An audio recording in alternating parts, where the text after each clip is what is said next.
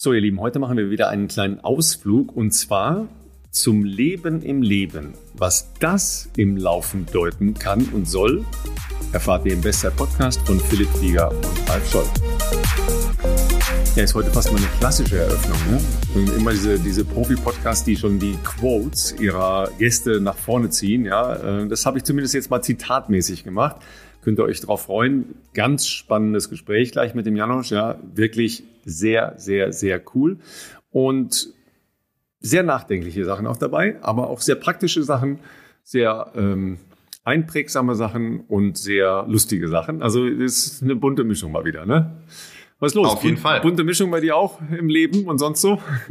Bunte Mischung. Ich äh, habe eine sehr äh, produktive Woche hinter mir, Ralf. Ähm, und äh, das äh, ging äh, direkt Montag schon los mit meinem Trip nach Berlin. Kann ich gleich noch ein bisschen erzählen, was wir da alles gemacht haben. Ähm, davor haben wir natürlich äh, erstmal am Wochenende deiner Stimme gelauscht. Ich hoffe, viele von euch zu Hause haben das genauso getan. Äh, Ralf hat ja wirklich äh, am Wochenende natürlich nicht nur die Leichtathletik-DM kommentiert, zusammen mit Tim Tonder. Ähm, äh, du wirst wahrscheinlich auch äh, den Montag vielleicht ein bisschen entspannter angehen lassen haben, nach dem Doppelprogramm ja auch dann noch mit Eisschnelllauf am Wochenende. Ähm, ich habe Samstag sehr viel geguckt und muss sagen, ähm, ich habe sehr genossen, wieder mal Leichtathletik zu sehen, klassische Leichtathletik. Ähm, weil irgendwie, ja, zwischen München, ja, hatte ich jetzt auch wenig Gelegenheit, irgendwas zu verfolgen. Und ich finde es irgendwie schön, so ein bisschen auch aus meiner Warte natürlich so nostalgisch in sowas einzutauchen. Fand es extrem äh, spannend, äh, sicherlich äh, aus Gründen der persönlichen Kontakte und natürlich des äh, läuferischen Schwerpunkts fand ich jetzt Sprint und die Laufsachen äh, sehr interessant. Ähm, und ja, dann ging es Montag eigentlich schon äh, für mich nach einem nach einem Läufchen äh, direkt ans Tasche packen und äh, Felix in Nürnberg einsammeln, denn wir waren bis äh, gestern noch in Berlin für verschiedene Sachen. Wir hatten ein paar Termine. Ich hatte aber vor allem auch gestern eine Leistungsdiagnostik, die äh, dringend nötig war. Die letzten Monate waren so ein bisschen äh, holprig, sage ich jetzt mal, aber einfach irgendwie schwierig oder ist für mich immer noch schwierig, eine, eine ich nenne es mal gesunde Balance zu finden zwischen ähm, Zeit für Familie und mit Zeit meine ich auch nicht nur physisch anwesend sein, sondern auch äh, geistig anwesend sein, ähm, was mir wirklich sehr wichtig ist, aber dann natürlich auch irgendwo Training, was auch wichtig ist, weil es mein Job ist, aber das macht einen natürlich auch sehr fertig, logischerweise. Genauso macht es einen auch fertig, wenn man nachts wenig schläft und wenn man dann noch viel um die Ohren hat äh, in anderen beruflichen äh, Themen dann war jetzt die letzten Monate die ähm, Gesamtbelastung jetzt sicherlich nicht ganz optimal, würde ich mal sagen. Äh, insofern hatte ich die Idee, Barcelona einen Halbmarathon zu laufen, ähm, einfach mal als Standortbestimmung irgendwie vor zwei, drei Wochen verworfen, weil ich einfach zu fertig war. Ähm, und weil auch diverse Trainingswerte nicht unbedingt so waren, wie ich mir das vorgestellt habe. Und ähm, was macht man dann, äh, um überhaupt mal einen Ist-Zustand festzustellen? Man macht einfach mal wieder eine sportmedizinische Untersuchung äh, und vor allem auch eine Leistungsdiagnostik. Das haben wir natürlich in Berlin. Ähm, sehr hervorragende Bedingungen, auch jetzt hier als ähm, ich ja jetzt auch als äh, logischerweise Teammitglied vom Marathon Team Berlin. Ähm, da gibt's ja diesen ganzen, sage ich mal, Medical-Bereich, der üblicherweise bei den ganz großen Veranstaltungen wie Halbmarathon, Marathon und so weiter ähm, die Versorgung und, und Vorsorge bei den, bei, den, bei den Rennen macht die sitzen ja auch alle in Berlin. Und äh, da gibt's eben die Sportmedizin Berlin äh, und da war ich für alles. Ralf, ich, ich sag dir, ich war sogar auf einem Fahrrad. Äh, verrückt, oder? Also ich war nicht nur auf dem Laufband, da haben wir natürlich eine Spiroergometrie gemacht und eine, eine Leistungsdiagnostik mit Laktat. Aber, aber pst, ähm, pst, pst, ich kann euch schon mal sagen, also Philipp ist ja erstmal natürlich ein Hasardeur, ne? macht beide Tests an einem Tag. Ja, ja wir hatten nicht so viel Zeit. Ja, genau. Ja. Und sagen wir mal so es war nicht noch, so gut. Hat noch Potenziale auf dem Rad. ich, ich, also ich sag mal beim Radfahren, dadurch, dass ich das wirklich eigentlich fast nie mache, ähm, und man ja dann, äh, das ist ja dann nicht so High-End-mäßig, sondern das ist, wir haben halt noch einen äh, EKG gemacht, auch ein Belastungs-EKG nach äh, dem Laufband, hat gewisse Vorteile. Ähm, natürlich wird der Puls auch gemessen bei der Leistungsdiagnostik auf dem Laufband, aber auf dem ähm, Rad bist du einfach dann nochmal irgendwie ähm, wie soll ich das beschreiben? Dadurch, dass du sitzt, kannst du die Werte irgendwie nochmal sauberer irgendwie aufnehmen und eine schönere Kurve machen. Ähm, und für dieses Belastungs-EKG war das halt wie, das, wie man sich das so vorstellt, so ein Home-Trainer-mäßiges Ding, weißt du, wo du diese Schlaufen hast, die mit Widerstand, ich weiß nicht genau, wie es läuft. Es wird alle zwei Minuten wird es auf jeden Fall mehr Watt in 50er Schritten. Das heißt, du fängst halt wirklich bei gar nichts an. Das fand ich extrem schwierig, weil man nee, sich da immer in einem Bericht fängt man nicht mit gar nichts, man fängt mit 50 Watt an. Was ja fast wie gar nichts ist, so dass du also weil an, du, ja. du, musst dich ja in einem bestimmten Umdrehungsbereich bewegen. Du darfst ja dann auch nicht so schnell machen, wie du möchtest, weil es sich angenehm anfühlt, sondern ich musste dann immer zwischen äh, ich glaube 60 und 70 Umdrehungen bleiben, was nicht hoch ist, nee. finde ich. Ähm, vor allem, wenn du kein Gewicht, also kein, kein Widerstand hast, dann ist das echt am Anfang schwierig gewesen. Ähm, natürlich mit steigenden Wattzahlen wird das dann irgendwann angenehmer. Nichtsdestotrotz, äh, ich glaube, ab 200, 250 Watt, äh, dann darf man irgendwie auch drüber gehen, dass du dann irgendwie 80, 90, was auch immer machst. Fand ich ganz angenehm. Und äh, ich hatte irgendwie, mir wurde vorher gesagt, weil ich natürlich gar keine Referenzwerte habe und ich habe auch äh, das schon lange nicht mehr auf dem Rad gemacht, ähm, dass so 5 Watt pro Kilogramm wäre so okay. Also oder wäre so wäre schon ganz ordentlich irgendwie so, glaube ich. Äh, und dann dachte ich mir so, okay, ich habe jetzt kein, was ist das 350? Dann habe ich gesagt, ja mindestens 350 muss ich ja dann schaffen. Ähm, wollte aber eigentlich 400 machen, aber ich habe die 350 ja nicht ganz geschafft. Ich hatte 1,30 von den zwei Minuten habe ich noch geschafft und dann war leider Schicht im Schacht und habe mich ein bisschen gefuchst, dass ich nicht noch die 400 Watt probieren konnte. Aber gemessen an einem Gewicht von äh, 69 Kilo, ähm, ja, sind wir da knapp, was ist das, 4,9 oder irgendwas ähm, war wohl ganz ordentlich und äh, hat zumindest gereicht, dass man eine schöne Herzfrequenzkurve äh, hinzaubern konnte und alles andere werden wir sehen, so Blutergebnisse und so weiter, Labor, Urin, alles, was man sonst noch in so einem ganzen Tag macht, da bist du ja dann auch wirklich viele Stunden. Ähm, das kommt jetzt erst noch die Tage, logischerweise. Aber das war mal wieder aufschlussreich, auch die Laktatwerte, ähm, da eine Orientierung zu haben, wie man die Trainingssteuerung jetzt ähm, äh, weiter angehen kann, was so die bestimmten Geschwindigkeiten ähm, angeht, war, war gut, da mal schwarz auf weiß zu haben, was Tango ist. Es war nicht so schlecht, wie ich es erwartet hatte, weil gemessen an den Workouts, wenn ich welche machen konnte, weil manche Tage gab es auch, da bin ich auch ehrlich, du bist zu fertig gewesen, du bist losgelaufen, hast gesagt, also es hat, glaube ich, auch keinen Wert, jetzt zu probieren, irgendwie mit der Brechstange da irgendwas äh, zu machen. Du gehst halt einen normalen Lauf machen. Und man sieht ganz interessant, das kann ich vielleicht hier noch teilen, bevor wir jetzt, ich will nicht zu viele Werte, aber also weit weg von Peak Shape, aber es ist auch immer noch solide, man merkt, es irgendwie 15, 20 Jahre laufen, das verschwindet jetzt nicht sofort. Ne? ja. ja, genau. Interessant ist wirklich so bei 330er Tempo, also so ein ja, mittelflottes Dauerlauftempo, GA2-Bereich, sag ich jetzt mal, da hast du halt, oder habe ich glaube ich, ich lass mich nicht lügen, um die 1,3 Laktat gibt, das halt so eigentlich noch gar nichts ist. Also so äh, da bist du so, du fängst bei, ich glaube bei 1,1 habe ich angefangen, äh, Ruhelaktat war 1,1 und nicht 1,0 und dann äh, hat sich das so noch bei 3,30 jetzt nicht sonderlich erhöht, also das ist dann irgendwie noch so alles Grundlage Safe Space, sage ich jetzt mal. Aber man hat leider auch gesehen, dass in den Bereichen, die sich irgendwo mal schneller als Marathontempo bewegen, also sprich schneller als 3,10, da habe ich einfach auch die letzten Monate nicht viel Qualitätsarbeit gemacht. Und, äh, und da merkt man natürlich schon, dass die Werte nicht so sind wie sonst. Ähm, und dementsprechend äh, war das jetzt einfach mal gut. Und dann schauen wir mal, was sich da noch ergibt. Ähm, was für mich auf jeden Fall im Frühjahr nicht realistisch ist und was ich auch nicht forcieren werde. Ich werde keinen Marathon laufen ähm, im, im, im, ja, jetzt in der klassischen Frühjahrssaison. Wir werden sicherlich äh, ein bis zwei Halbmarathons noch geplant. Ich habe noch was anderes geplant, da können wir nicht so drüber sprechen. Äh, da will ich lieber mal noch ein paar Wochen ins Land ziehen lassen, ob ich da, wie die Trainingsfortschritte sind. Ähm, das wäre aber auch im weitesten Sinne noch im Frühjahr. Und ja, also brauchen jetzt kein Geheimnis zu machen. Berliner Halbmarathon ist natürlich eingeplant. Logisch äh, ist ja, äh, fühlt sich auch wie Heimspiel an.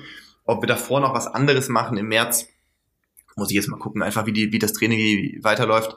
Aber ähm, ja, ist auch halt einfach, äh, ist, ist, ist, ist äh, anders. Anders in, in, in äh, äh, in die, wie soll ich sagen, im Bereich man zu versuchen, allem gerecht zu werden. Das ist schon sehr viel schwieriger auf jeden Fall und die Herausforderung, der ich mich zwar stelle, aber noch nicht so richtig äh, rausgefunden habe, äh, wo man wie ähm, vielleicht das alles noch unter den Hut bringt.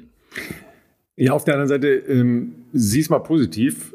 Du hast ja immer noch ein sehr, sehr hohes Grundlagenniveau. Ja, und das kommt ja nicht nur aus den ähm, vergangenen Jahren natürlich auch, aber eben auch daraus, dass du relativ viel im Grundlagenbereich gelaufen bist.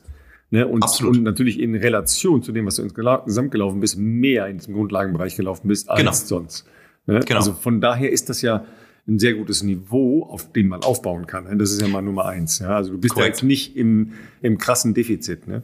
Nein, nein, nein. Und, nein. ähm, und klar, ähm, ihr solltet auch immer mal wieder darüber nachdenken, also einen Check auf jeden Fall zu machen, aber auch so eine Leistungsdiagnostik, die ist schon cool, weil danach hat man halt ganz andere ähm, Anhaltspunkte, wie man das Training tatsächlich klug und gesund steuern kann. Ja, das ist ja das Entscheidende.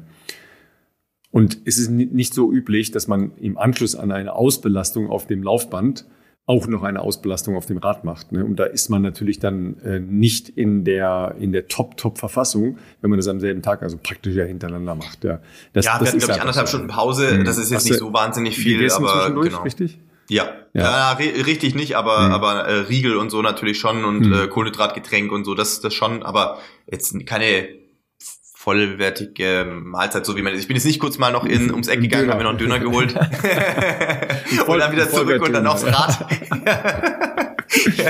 ähm, nee, das nicht, aber ja. Also ja, tatsächlich ist ja die Rad auch, Ausbelastung auch eine sehr untypische Belastung ja tatsächlich für dich. Ne? Also da kannst du dich jetzt ungewohnt. nicht mit Radfahrern vergleichen. Ne? Das, äh, Na, das wird funktionieren. Ne? Da, wobei mich interessieren würde, jetzt wo ich das ja mal wieder gemacht habe, wo Mhm. man so mal wieder so ein Feeling hat, was die da wohl machen, das wird wahrscheinlich irgendwie jenseits der 1000 Watt sein, äh, schätze ich Nein, mal. nein, nein, nein, nein. Nein? Nein. So geht Was, es wie, nicht. was, okay, dann bin ich, äh, bin ich ja fast schon ein bisschen beruhigt. weil Ich dachte mir so, okay, Also- 350 ist ja irgendwie jetzt nicht Ja. so krass.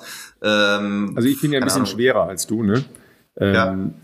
Ich habe bei den letzten Tests schon 400 Watt gemacht. Krass. Ähm, aber ich, Krass. ich wiege ja ähm, fast 20 Kilo mehr.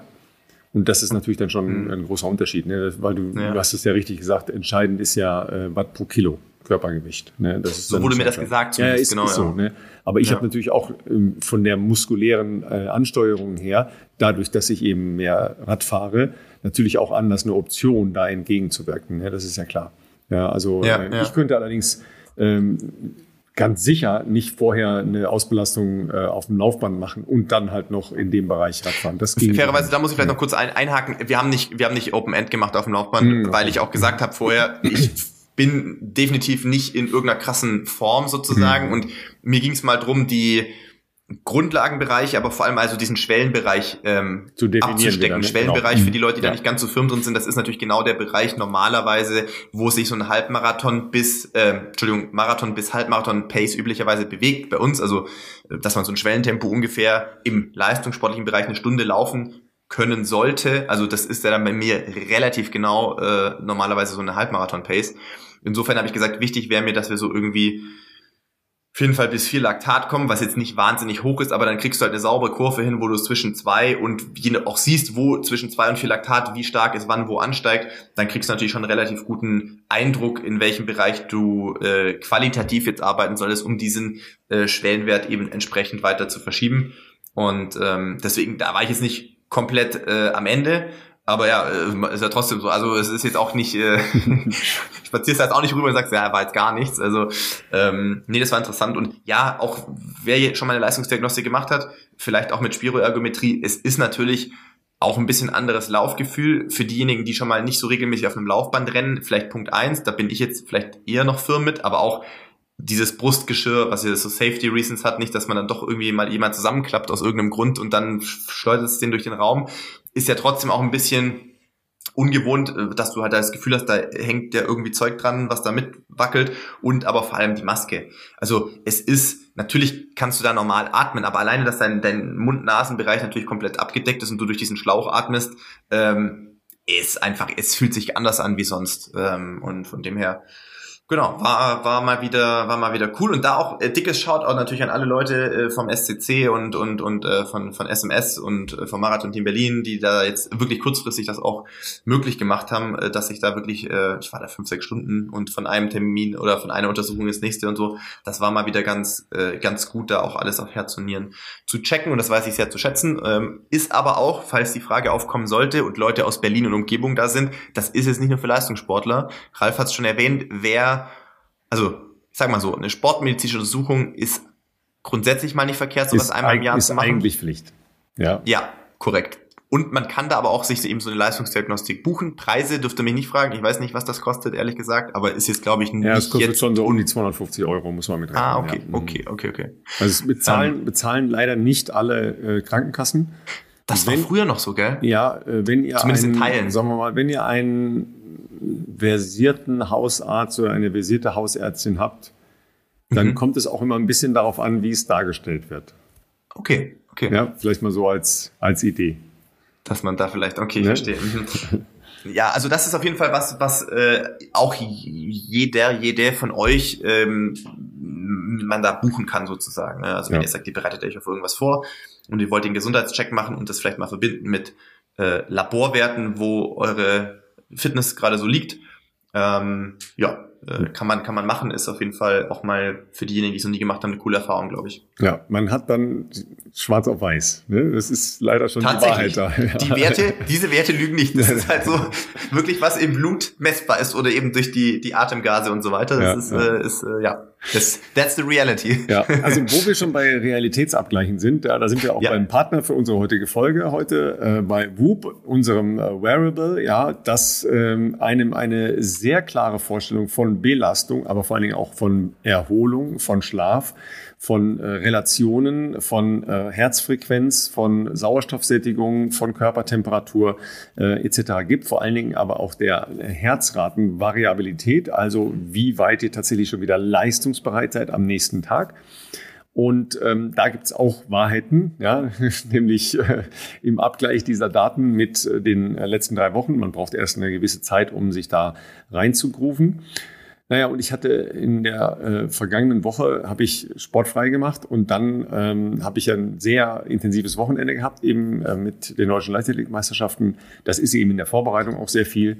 Wir haben dann alleine elfeinhalb Stunden kommentiert an den beiden Tagen. Ja, das Krass. ist einfach schon ähm, auch körperlich eine, eine Anspannung. Ja, ähm, man hat dann schon auch einen erhöhten Puls. Das ist jetzt nicht irgendwie ein Joggingpuls oder sowas, ja, aber es ist also ich habe äh, sonst so ein, so ein Normalpuls irgendwas um die 60, ähm, aber ähm, wenn ich kommentiere, habe ich einen Puls von um die 100. Ja, das ist dann mhm. halt okay. schon ähm, einfach auch körperlich anstrengend. Ne? Natürlich auch mental, weil man versucht ja die ganze Zeit, jedenfalls äh, versuche ich das, konzentriert zu sein und Sachen halt mitzukriegen und so weiter, das ist ja klar.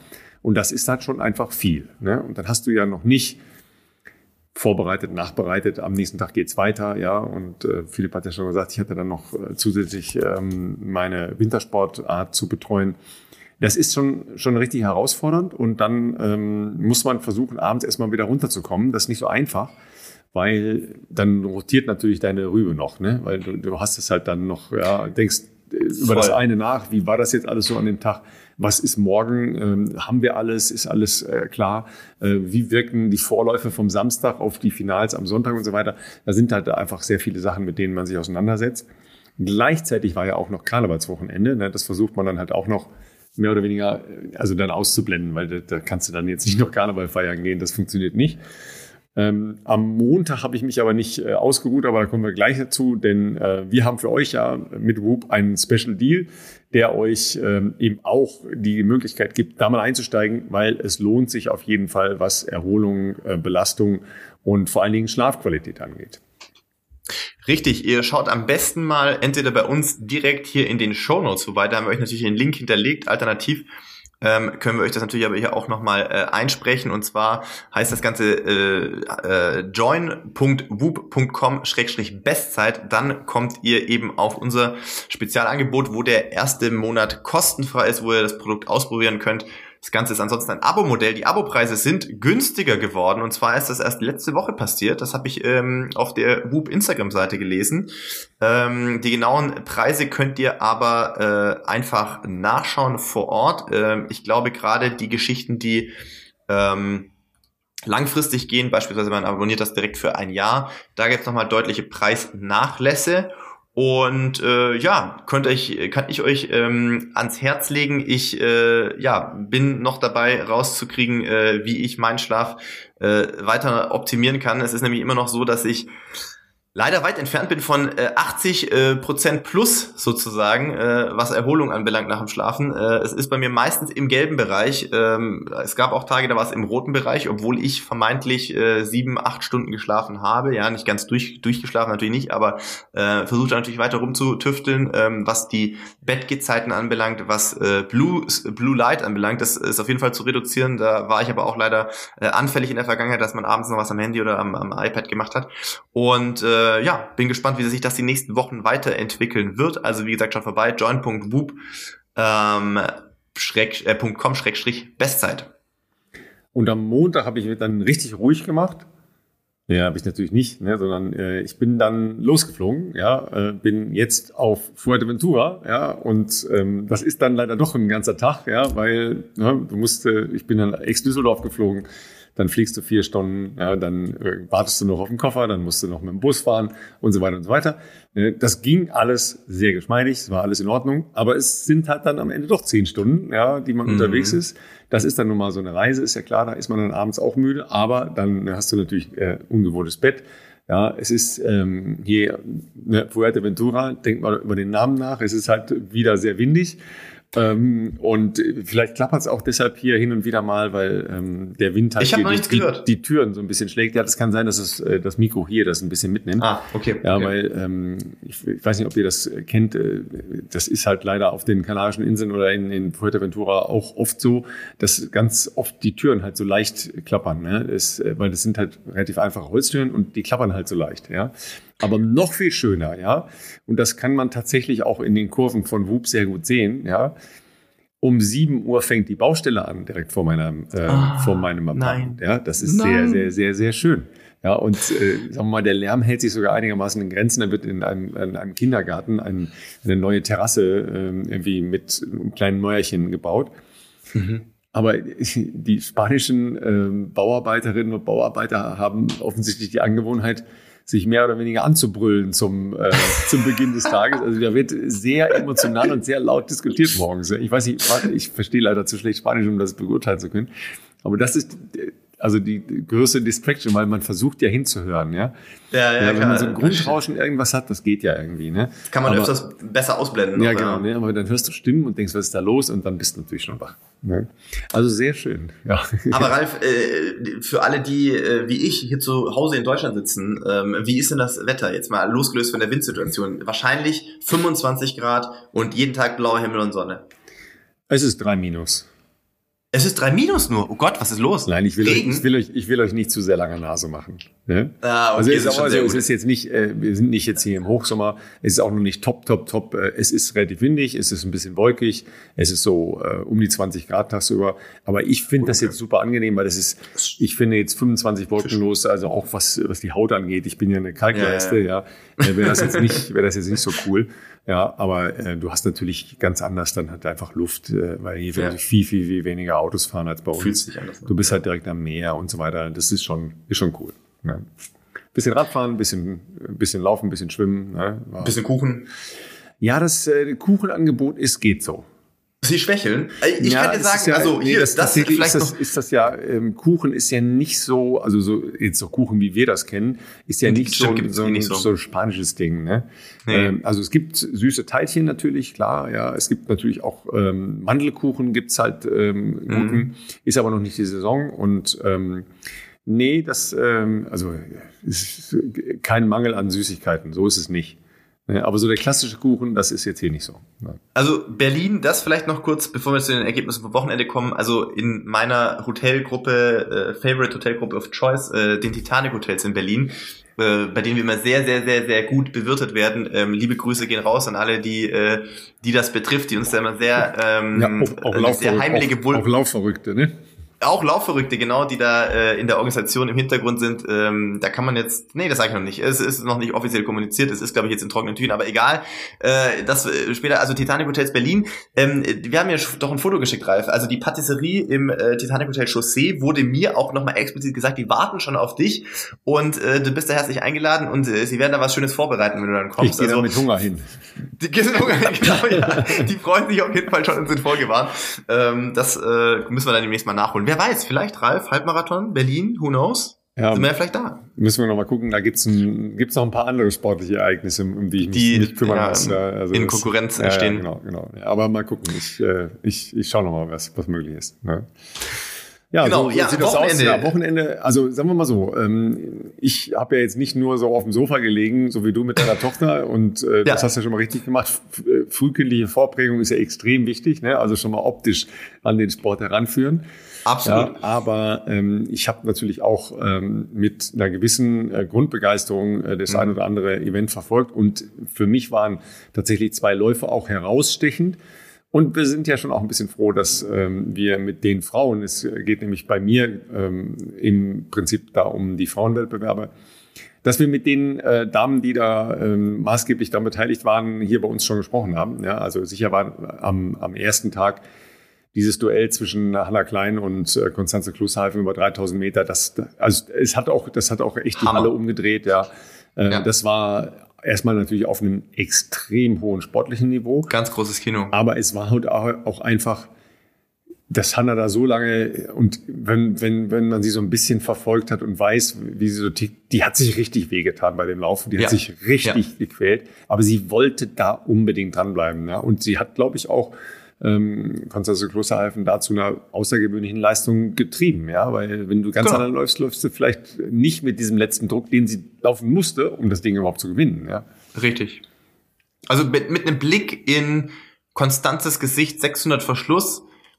Mh, also da hat man schon gemerkt, also ich weiß, das ist jetzt natürlich sehr viel reininterpretiert, aber ich glaube, da hat auch im Kopf ein bisschen äh, stattgefunden, was passiert, wenn nächste Runde Hanna immer noch dran ist. Also natürlich jetzt nicht, also die sind auch auf einer auf einem 15 Meter Level, wenn es jetzt vielleicht um irgendwelche Endschnelligkeiten geht, ist Konstanze von der PB her äh, noch ein bisschen besser als Hanna, meine ich. Ähm, ja, aber, die Orientierung bei Konstanze war ja in Richtung der längeren äh, Strecken in den Korrekt, letzten hat zwei ja Jahren. Halbmarathon Mhm. gemacht. Insofern wusste man jetzt ja natürlich nicht, was ist für eine 3000 in der Halle. Also wer ist da vielleicht spezifischer vorbereitet. Und ich war, also Moment mal, man muss sagen, Hanna hat ja wirklich auch eine extrem gute Hallenzeit, haben wir ja schon besprochen, hingelegt. Insofern war ich jetzt nicht überrascht, dass sie da versucht mitzugehen.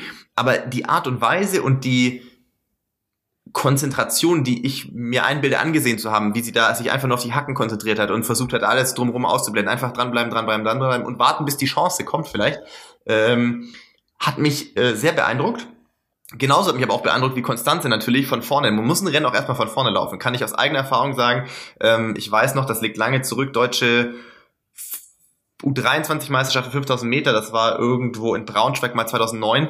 Wenn du da als der Stärkste mit der stärksten Vorleistung hinkommst, und es ist ein taktisches Rennen, oder Meisterschaften sind halt oft so, dann gucken halt schon viele Leute nach dir. Und ich bin am Anfang jetzt nicht direkt wie Konstanze von vorne rein, vorne gelaufen, aber ab einem gewissen Zeitpunkt im Rennen musst du dann halt vorgehen, das übernehmen und die Leute, die natürlich auf ihre Chance warten, die werden sich hinter dir verstecken. Und wenn du dann natürlich versuchst, mit dem Tempo zu spielen, bisschen in der Kurve zu drücken, bisschen vielleicht progressiv Tempo erhöhen und die sind noch dran. Du bist natürlich in einem konstanten mentalen Struggle irgendwie, ist das, habe ich noch so viel Reserven, dass ich sie noch loswerde? Wann investiere ich noch mehr, ohne dass ich jetzt die Kraft verpulvere? Und das hat sie natürlich trotzdem auch sehr, sehr gut verwaltet, von vorne weg. Ähm, und und äh, ich glaube, sie hat sich ja gelöst so zwischen vier und sechs und das war in der Ja. letzten Runde, meine ich irgendwie Runde, so. genau. Mhm. Ähm, Aber es war ja und da war es aber auch nicht sofort Nee, eine Riesenlücke, nee, sondern es war am Anfang zwei Schritte. Da dachte ich noch, Hm. das ist noch nicht komplett durch. Aber dann, klar, irgendwann ist natürlich die mentale Kapazität dann auch ähm, einfach vielleicht erschöpft, dann, wenn man so lange versucht hat anzubleiben. Ja. Aber fand ich Hammer. War für mich eines der absoluten Highlights, ehrlich gesagt. Ja. Was man nicht mitbekommen hat, ist, ähm, dass dahinter ja auch Lea Meyer, die wir ja auch schon hier hatten, und Alina, Ja. die neulich erst bei uns war, äh, die ja gesagt hat, ja, ich hatte mir lange gezögert, soll ich überhaupt das Rennen machen oder nicht. Die sind Stimmt. auch noch sehr stark gelaufen, aber die Ja, waren, ja, die waren leider äh, Lea ist, äh, Lea Meyer ist, äh, ist Bestzeit gelaufen, ja. Und sie hatte die Mhm. Bestzeit gerade aufgestellt in Boston. Also, die, Ja, stimmt. Und man hat sie kaum noch gesehen, weil die Runden natürlich kleiner sind in der Halle, 200 Meter statt 400 Meter draußen. Du, du kriegst die gar nicht mehr in den Fokus, weil die beiden Richtig. vorne halt so exorbitant schnell unterwegs waren. Also, das war schon cool. Aber selbst Alina auch noch, äh, ich glaube, 8,55. Also Ja. man muss sagen, die Top 4 Damen. Und das, ich kenne ja auch noch andere Zeiten vor zehn Jahren bei deutschen Hallenmeisterschaften. Ähm, das muss man sich mal auf der Zunge zergehen lassen. Die Top 4 Damen bei deutschen Hallenmeisterschaften unter neun Minuten und dann natürlich auch welche, die im Bereich von 8 oder knapp über 8,30 unterwegs sind. Das ist Hammer. Ja. wirklich ein Hammerniveau aktuell.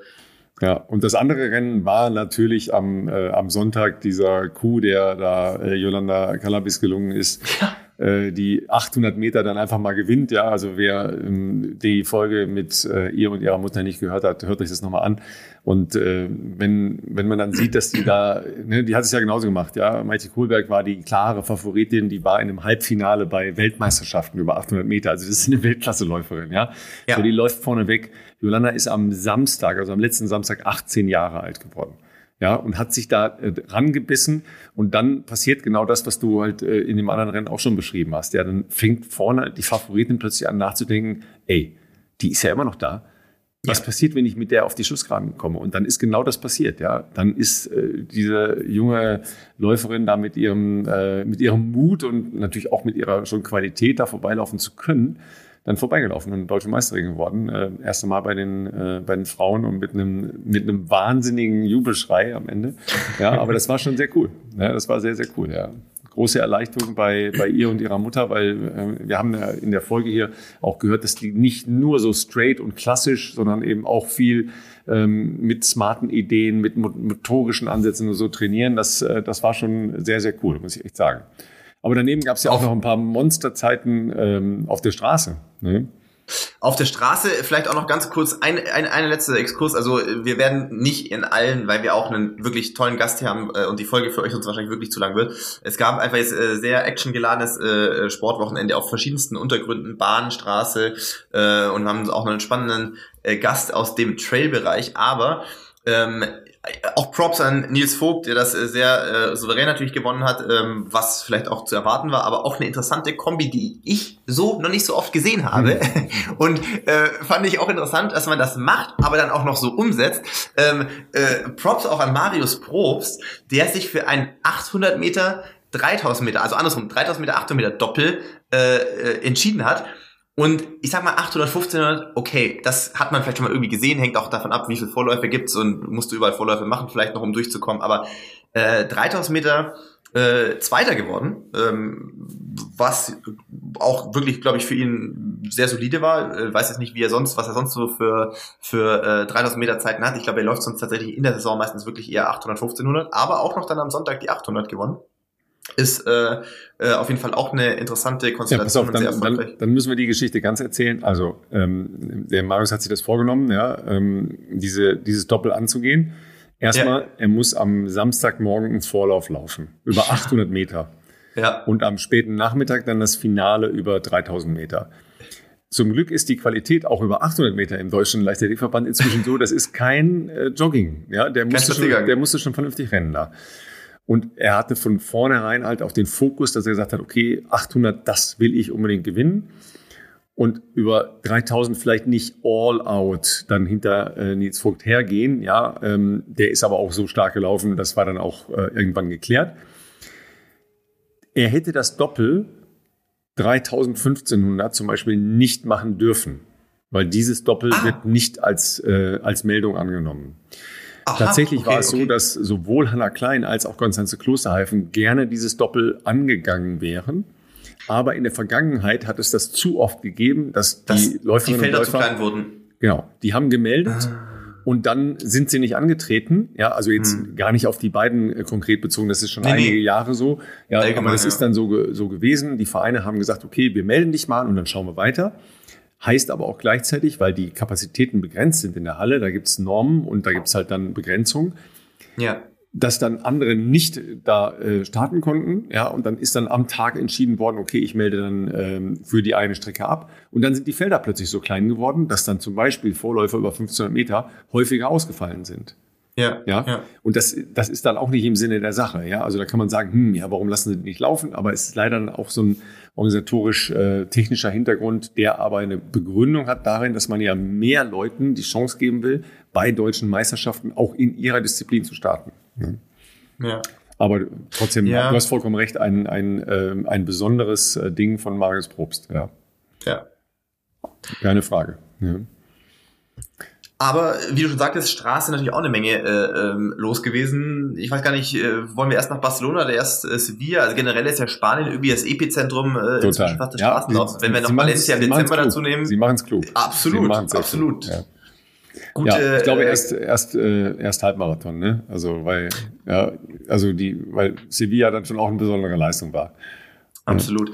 Äh, da habe ich natürlich vor allem logischerweise männliche Laufkollegen im Blick gehabt, ähm, von denen man beiden, glaube ich, äh, auch zu Recht eine sehr gute Halbmarathonleistung erwarten konnte. Ne? Äh, Simon Boch ist ja äh, kürzlich erst in Bad Füssing äh, 28.02 gerannt, mehr oder weniger, ich glaube sogar im Alleingang, ähm, was ja schon eine äh, exorbitant gute 10 Kilometer Zeit ist auf der Straße umso mehr und äh, ähm, ja, wenn man es alleine rennt, da wusste man, glaube ich, schon, dass der aktuell wirklich gut drauf ist.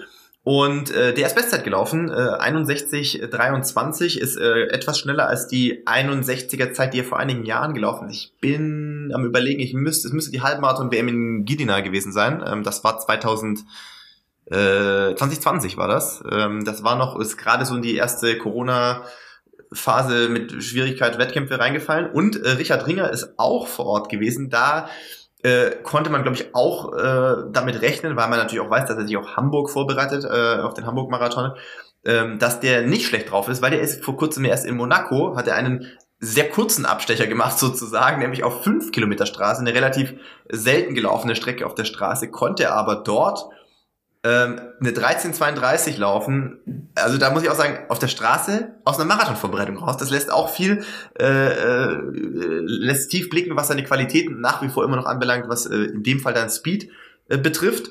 Und äh, der war noch knapp vor Simon mit 61,09. Müsste, glaube ich, auch Bestzeit gewesen sein. Da bin ich nicht ganz sicher. Richard traut man natürlich äh, auch noch Zeiten logischerweise schneller als 61 zu, aber er ist, glaube ich, den Halbmarathon noch nicht wahnsinnig oft gelaufen oder nicht äh, all out gelaufen, so würde ich jetzt fast mal sagen. Er ist oft das auch mal so ein bisschen aus dem Training gerannt. Ich glaube auch Dresden damals war, ist ja, glaube ich, doch. Vorbereitung, ja, ja. Mhm. Ja, war als Vorbereitung, genau. Insofern äh, darf man da, glaube ich, gespannt sein, was in Hamburg, wenn in Hamburg das Wetter dann mitspielt, äh, im April äh, möglich sein kann für ihn. Sicherlich Ziel, klar, wird die 208.30 sein, die Direktquali für die Olympischen Spiele. Und äh, das ist ja auch im Bereich seiner schon bestehenden persönlichen Bestleistung. Ja, und dann kam ähm, ja schon eine ähm, herausragende Leistung von Deborah Schöneborn, ja. Ähm, wie, wie, hat sie so schön geschrieben? Äh, die Hälfte des Rennens wollte sie eigentlich schneller laufen gerne und äh, die zweite Hälfte wäre sie gerne schneller gelaufen, aber konnte dann nicht mehr. Ja, ja, ja die war ja auch schon, auch schon hier bei uns im Podcast logischerweise. Ja. Also erstmal natürlich, äh, ja, ihr wisst es, dass das ist dann schon auch immer noch die die Königsnummer. Ja, sie hat mit der Leistung die Olympia-Quali abgehakt. Ja, das ist schon mal richtig, schon mal richtig fett und äh, wirklich ein ganz cooles Rennen dann gemacht in Sevilla gelaufen, äh, auch unterstützt von äh, unserem Teammanager und selbst der auch sehr, sehr guten Läufer, äh, Tobias Singer. Ähm, der hat auf jeden Fall wieder einen sehr guten Pace-Job absolviert, würde ich jetzt mal aus der Ferne alleine schon sagen, weil ich habe mir natürlich die Splits angeguckt und die waren schon sehr, sehr, sehr even. Ähm, also das ist schon auf jeden Fall ähm, ein richtiges Brett gewesen bei Debbie. Ich glaube sogar Platz 6 der ewigen deutschen Besten ist. Also ja. auch einfach nochmal, um euch da eine, eine Einschätzung zu geben. Also 2,25,50. Das ist schon äh, auch in der Vergangenheit nicht ganz so häufig bisher von deutschen Frauen äh, gelaufen worden. Und ähm, ist so meines Wissens nach jetzt ja die erste sozusagen deutsche Quali im Marathonbereich. Natürlich unter Vorbehalt, kann auch unterboten werden und so weiter, ist noch lange hin. Aber ähm, der zweite sagen wir mal, ein, ein weiterer deutscher Athlet, der das versucht hat in ähm, Sevilla, war Samuel Fitwi, der, glaube ich, einen Großteil seiner Vorbereitung in Äthiopien äh, absolviert hat, soweit ich das auf den sozialen äh, Kanälen äh, verfolgen konnte. Ähm, ich Hilf mir, Ralf. Ich glaube, für Samuel war es sogar Debüt. Der hat das, ist, ist vorher noch nie einen Marathon gerannt. Ich bin mir auch ziemlich sicher, ja. Äh, er ist sehr mutig gelaufen, er ist, äh, glaube ich, in der zweiten äh, Spitzengruppe gelaufen. Das war mal wieder auch sehr tief sehr gut besetzt, das äh, Rennen. Ja. ja. Ähm, du hast da vollkommen recht. Ist schon erstaunlich, wie die äh, spanischen Veranstalter es schaffen, extrem gute Bedingungen, ähm, was sowohl Organisation, aber vor allen Dingen auch Streckenauswahl angeht, ähm, mhm. zu bieten für internationale Läuferinnen und Läufer. Ähm, also auf jeden Fall sehr, sehr mutig gelaufen. Ähm, ist wahrscheinlich nicht ganz das Ergebnis, was er sich vorgestellt hatte. Ist relativ weit weg von der aktuellen Olympianorm, weil die ist ja, wir haben es ja schon mal gesagt, zwei Stunden 0,39 inzwischen. Acht. Ähm, nee, 2,039, glaube ich, ne? Äh, weiß aber nicht ich ganz genau. Ähm, Google nebenher mal nochmal. Ja, genau. ähm, Auf jeden Fall hat er, hat er dich um einen Platz in der ewigen deutschen Bestenliste verschoben. Ja, eine Sekunde. eine Sekunde vor meiner besten Zeit. äh, mit zwei, äh, 12, 14. Ähm, also da natürlich auch herzlichen Glückwunsch. Ich weiß, oder ich denke mir, es wird nicht, äh, äh, es ist nicht sicherlich nicht die Zeit gewesen, die er sich äh, wahrscheinlich erhofft hat, sonst wäre er wahrscheinlich auch nicht in einer äh, wesentlich schnelleren Gruppe angelaufen. Aber hey, ähm, erster Marathon, er hat einen Haufen ähm, äh, auch Unterdistanzzeiten, wo man natürlich äh, davon ausgehen kann, dass da in der Zukunft auch noch einiges mehr möglich ist. Und hey, wenn es äh, für ein erstes Debüt auch vielleicht ein bisschen rough war, aber 2.12.14 ist jetzt trotzdem, äh, ist jetzt, jetzt trotzdem auch schon mal erstmal eine Standardbestimmung und ich bin mir sicher, im Herbst, falls er dann wieder einen Marathon in Angriff ähm, nehmen möchte, äh, kann man das sicherlich auch nochmal mit anderen Zeiten ähm, rechnen.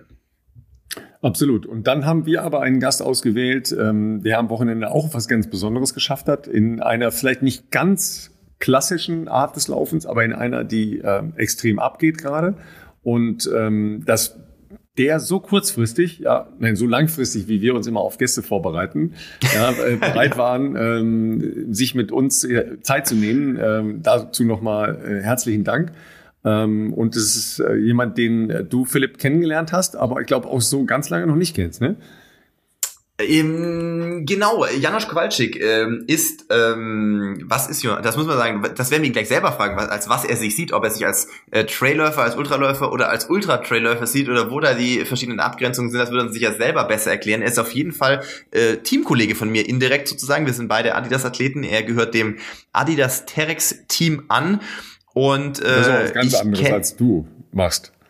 Ja, ich sag mal, wir sind vereint unter dem, äh, unter dem Dach der drei Streifen, aber natürlich die äh, sportliche Fokussierung ist natürlich eine ganz andere. Eine ganz andere ähm, der hat schon einige Sachen äh, äh, gerissen, ähm, wird uns auch alles nochmal detaillierter erzählen. Letztes Jahr auch äh, in äh, Salzburg ein recht arriviertes äh, 100 Kilometer Rennen äh, gewonnen. Ähm, ja, Janosch ist äh, ich glaube, wir haben uns kennengelernt 2019 mal äh, bei einem Adidas-Event. Seitdem verfolge ich seinen Werdegang sehr interessiert, denn äh, das war so der Beginn seiner, sagen wir mal, Profikarriere, sozusagen ein äh, Quereinsteiger, der erstmal äh, ganz regulär gearbeitet hat und äh, das Ultralaufen äh, zwar als Leidenschaft entdeckt hat, äh, aber auch gemerkt hat, er kann das ganz gut und daraus den Traum entwickelt hat, das mal als Beruf machen zu wollen, was er jetzt ja aktuell tut und das sehr erfolgreich. Am Wochenende ist er äh, beim Black Canyon Ultra in Arizona gelaufen und hat über die 100 Kilometer dort Platz drei belegt, was am Ende gleichbedeutend war mit dem Gewinn eines Golden Tickets für die Western States 100. Was das alles genau ist und was das bedeutet vor allem, das wird er uns aber alle selber erklären. Ähm, und äh, ich freue mich sehr, dass er sich für uns Zeit genommen hat. Und ich würde sagen, ähm, wir starten in unser gemeinsames Gespräch. Ja, Janusz, ich bin jetzt erstmal ein bisschen neidisch. Ähm, also erstmal Glückwunsch natürlich und vor allen Dingen, du siehst ja taufrisch aus, tipptopp, als wäre nichts gewesen. Wie geht's dir? Alles gut? Hallo, Ralf, hallo Philipp. Ja, mir geht's super eigentlich, genau. Ich bin vor zwei Tagen heimgeflogen und vor vier Tagen gerannt. Oder fünf mit der Zeitverschiebung, aber ja, doch, mir geht's gut. Ich glaube, wenn halt das Rennen gut läuft, geht's einem gut. Wenn es nicht gut läuft, geht's nicht so gut. ich glaube, das hat, da kannst du jedes Mal 100 Kilometer rennen, aber ja, genau, das hat ganz andere Gründe. Das ist ja wirklich generell mal interessant. Wir haben leider noch gar nicht so viele ähm, Ultraläufer und Trailläufer hier gehabt. Vereinzelt ja. Ich glaube, wir sollten uns öfters in diese Gebiete begeben. Wir hatten allerdings auch, äh, ich erinnere mich noch an Marina, äh, das war auch sehr interessant damals, ähm, aber äh, Marina Kolassa, es ist schon so, dass wir in der Welt, in der wir üblicherweise unterwegs sind, oder ich, der maximal einen Marathon bisher irgendwie mal geschafft hat zu bewältigen, äh, grundsätzlich mir gar nicht vorstellen kann, wie man überhaupt sich noch fortbewegen kann, wenn man 100 Kilometer gerannt ist. Und äh, wie Ralf schon angeteasert hat, ihr könnt natürlich Janosch jetzt nicht sehen, aber er sieht tiefenentspannt aus. Ich dachte ja erst, als wir uns hier gerade zusammengeschaltet haben, er ist vielleicht noch in Kalifornien, genießt die Sonne und eine schöne äh, Entspannungswoche, aber nee, der ist ja direkt nach dem Rennen zurückgeflogen und sieht aus, als könnte morgen schon in die nächste Startlinie gehen. Ähm, Merkst du nichts in den Beinen oder also merkt ihr, ich hoffe, also ich, ich hoffe schon, dass ihr auch irgendwie was merkt. Das ist schon sehr, sehr außerirdisch für mich. Ja, also tatsächlich, ähm, ich merke definitiv was und werde noch eine Weile nicht laufen. Okay. okay. Aber ähm, es ist halt total unterschiedlich. Erstmal finde ich beim Marathon, ich bin auch schon mal Marathon gelaufen, auf der Straße, ein bisschen langsamer als du, aber es ist halt viel einseitiger die Belastung. Mhm. Und dann kann man sich vorstellen, das teilt sich halt auf auf bergab, flach, bergauf. Wenn es jeweils ein Drittel ist, jetzt ganz plakativ, dann ist schon mal nur 33 statt 42 von einer Bewegung Kilometer. Und sonst ist es, finde ich, beim Ultra auch Ja, du weißt es vorher nicht. Manchmal ist eine Woche Essen und Schlafen und das ist so ein Energiedefizit platt. Mhm. mhm. Und manchmal hast du halt auch, oder relativ öfter auch, kleine Entzündungen oder die Fußgelenke von 100 Kilometer Steine, unebener Untergrund. Und dann, also bei mir ist schon so, dass die Regeneration ist schon so ein bisschen ein, äh, undurchsichtig vorher. Gut, Regeneration ist ja key to everything, also schon, schon im Training hm. logischerweise. Hm.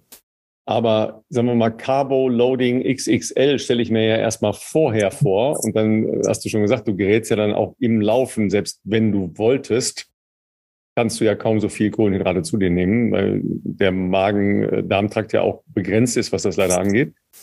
Und dann äh, Carbo Reloading, oder wie, wie müssen wir uns das vorstellen? Ja, genau. Also äh, tatsächlich, genau. Ich fliege in die USA und esse eigentlich ähm, drei, vier Tage Reis dort. Ähm, den Burger gab es erst danach. genau. Falsch, Ohne alles, also Aber, kein äh, nix, nix, äh, kein, kein Gemüse oder irgendwie. Äh ja, nee, nee, ganz okay. wenig. Ja. Vielleicht ja. so für den Geschmack äh, Pfeffer, Salz oder Ich wollte sagen, Tomaten. ist noch irgendwas drauf, genau. dass es genau. besser rutscht? Ja, schon, genau. Aber Gemüse esse ich jetzt wirklich nicht, ja. genau. Und oder mal Hühnchen und sowas, genau. Brotscheibe, klar, ja. Und, und ja, während des ja. Rennens, genau, das ist, ist interessant. Also, weil Ralf hat den Punkt angesprochen, der ja im Marathonlaufen vermeintlich wichtig ist und auch, ich würde mal sagen, in den letzten Jahren sicherlich neben der Schuhthematik auch dazu beigetragen hat, dass die Zeiten schneller geworden sind, dass da die, äh, ich sag mal, Verpflegungsstrategien äh, sehr viel detaillierter und ausgeklügelter wurden und man natürlich versucht hat, die, äh, sag mal, Kohlenhydratgramm pro Stunde irgendwie zu maximieren. Jetzt ist das eine Sache, wenn man irgendwie Elliot Kipchoge ist und zwei Stunden rennt. Äh, ihr seid ja ein bisschen länger unterwegs. Wie lange, also vielleicht, wenn du, ich weiß nicht, ob du einen Partner hast oder wie auch immer, aber du kannst da ganz offen äh, bei uns natürlich sprechen. Wie muss man sich bei einem 100 Kilometer Lauf vorstellen, wie ihr euch verpflegt? Es wird wahrscheinlich ja auch nicht ganz so regelmäßige Verpflegungspunkte geben, wie man das jetzt von einem äh, Big City Marathon kennt mit allen fünf mhm. Kilometern, sondern das ist ja wahrscheinlich etwas komplexer. Ähm, so dieses vielleicht selbstgesteckte Ziel, was man meint, tolerieren zu können wahrscheinlich oder der Magen, mhm. ähm, umzusetzen. Klar, ihr habt natürlich eine, eine Weste und so, aber äh, ja. Ja, genau. Also das waren jetzt ziemlich viele Aspekte. Ja, also erstmal definitiv ähm, der lustige Teil. Ich, ich sehe es immer so beim Ultralauf. Ähm, das sind halt so andere Eigenschaften, die man noch braucht. Das ist nicht so mhm. die Laktattoleranz und Threshold und was man so kennt, die Keywords, sondern das ist eigentlich auch so ein Essenswettbewerb. Wer mhm. kann äh, am meisten essen und dabei sich schnell fortbewegen? und da bin ich eigentlich ziemlich gut drin. Also es haben schon Leute im Trainingslager erschreckend festgestellt, wie ich so ein eisgekühltes äh, Soda-Getränk mal so runterexen, einen halben Liter und einfach weiterrennen. ähm, also da bin ich gut aufgestellt. Das kann man natürlich auch üben. Das ist der zweite mhm. Punkt dazu. Mhm. Und muss man auch definitiv. Also es geht ja immer mehr der Trend auch dazu, dass man im Training immer mehr zu sich nimmt, was auch in die Richtung von Race-Strategie, Marathon, was du angesprochen hast, um einfach für die nächsten Tage natürlich fit zu sein, weil ich kann natürlich drei Stunden ohne Verpflegung laufen, aber ich ach, selbst bei 90 Minuten mittlerweile laufe ich nicht mehr ohne fast. Einfach, dass ich am Nachmittag, am nächsten Tag, am nächsten Nachmittag diesen Umfang schaffe und ja, dann im Rennen ist halt eigentlich so, weil es so viele Stunden sind. Ich sag mal so bis 100 Kilometer laufe ich eigentlich fast ohne was Festes trotzdem. Mhm. Wenn es jetzt, ja doch auch in den Alpen, also so 10, 12 Stunden geht schon so auf Gel und Kohlenhydratgetränke. Krass. Und das dann, hängt dir nicht zum Hals raus irgendwann. Geschmacklich. Aber, aber, du ziehst ja, es durch. Nee, das, das geht schon, ja, ja. Ich habe dann immer, ich sage ja immer so, ich weiß nicht, das kannst du ja gern ähm, kommentieren und diskutieren. Mhm. Dafür sind wir ja. Ich sehe immer so, der Straßensport ist Wissen so, das ist so richtig Labor. Also du weißt mhm. genau auf die Sekunde deine Pace, du mhm. hast hier in die Zwischenzeiten und der Ultralauf ist halt ganz viel so ähm, Learning by Doing, Try and mhm. Error und ich sag mal so, ja, Serienentwicklung, wo immer was schief geht in der Industrie jetzt gesehen, das Beispiel. Mhm. Und drum habe ich für die Ernährung natürlich ganz viele Plan B, C, D.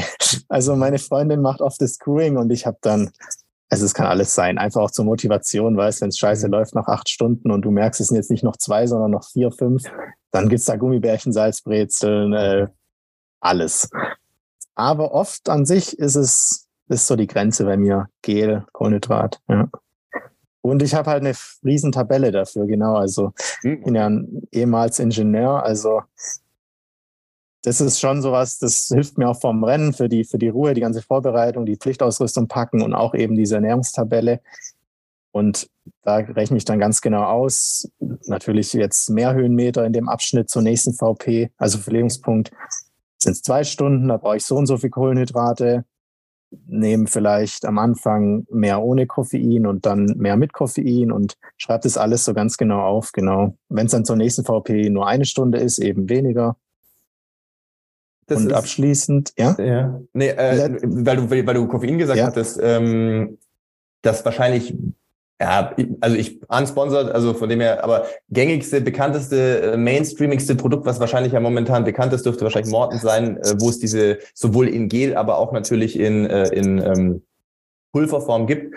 Äh, weiß nicht, inwiefern du partnertechnisch da versorgt bist, aber ist das was, was ihr verwendet, beziehungsweise das hat ja 100 Milligramm auf die 320 Gramm ist es, glaube ich, oder gibt es 160er mhm. auch, das weiß ich gar nicht genau, aber ähm, ist 80 das, Gramm, 320 Kalorien. Genau, ja, genau. Ähm, und da die 100 Milligramm Koffein, ist das was, was du jede Stunde machst? Weil irgendwann ist natürlich auch der Koffeinpegel mhm. ja dann relativ hoch. Das kann ja auch ähm, mhm. dann unter Umständen, wenn es zu hoch wird, äh, negative Side-Effects mhm. haben. Ja, genau, jetzt habe ich mich auch verraten, gell? Ähm, genau. Nee, ich mache es eigentlich so in der zweiten Hälfte. Ich bin so ein bisschen vorsichtiger, ja.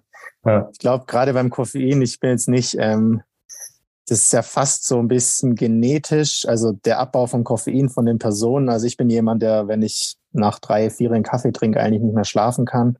Okay. Und drum ähm, nehme ich auch nicht so viel davon, ja. Mhm. Aber ich sage jetzt mal als Beispiel eben 100 Kilometer, 10 Stunden. So ab der Hälfte fange ich damit an, ja. Mhm. Und wenn ich dann pro Stunde so zwei, drei Gels und den Rest mit, mit Drinks, dann habe ich vielleicht eins davon mit Koffein. Okay. Ja. also ich habe, wie du gesagt hast, die nimmst du dann aber mit.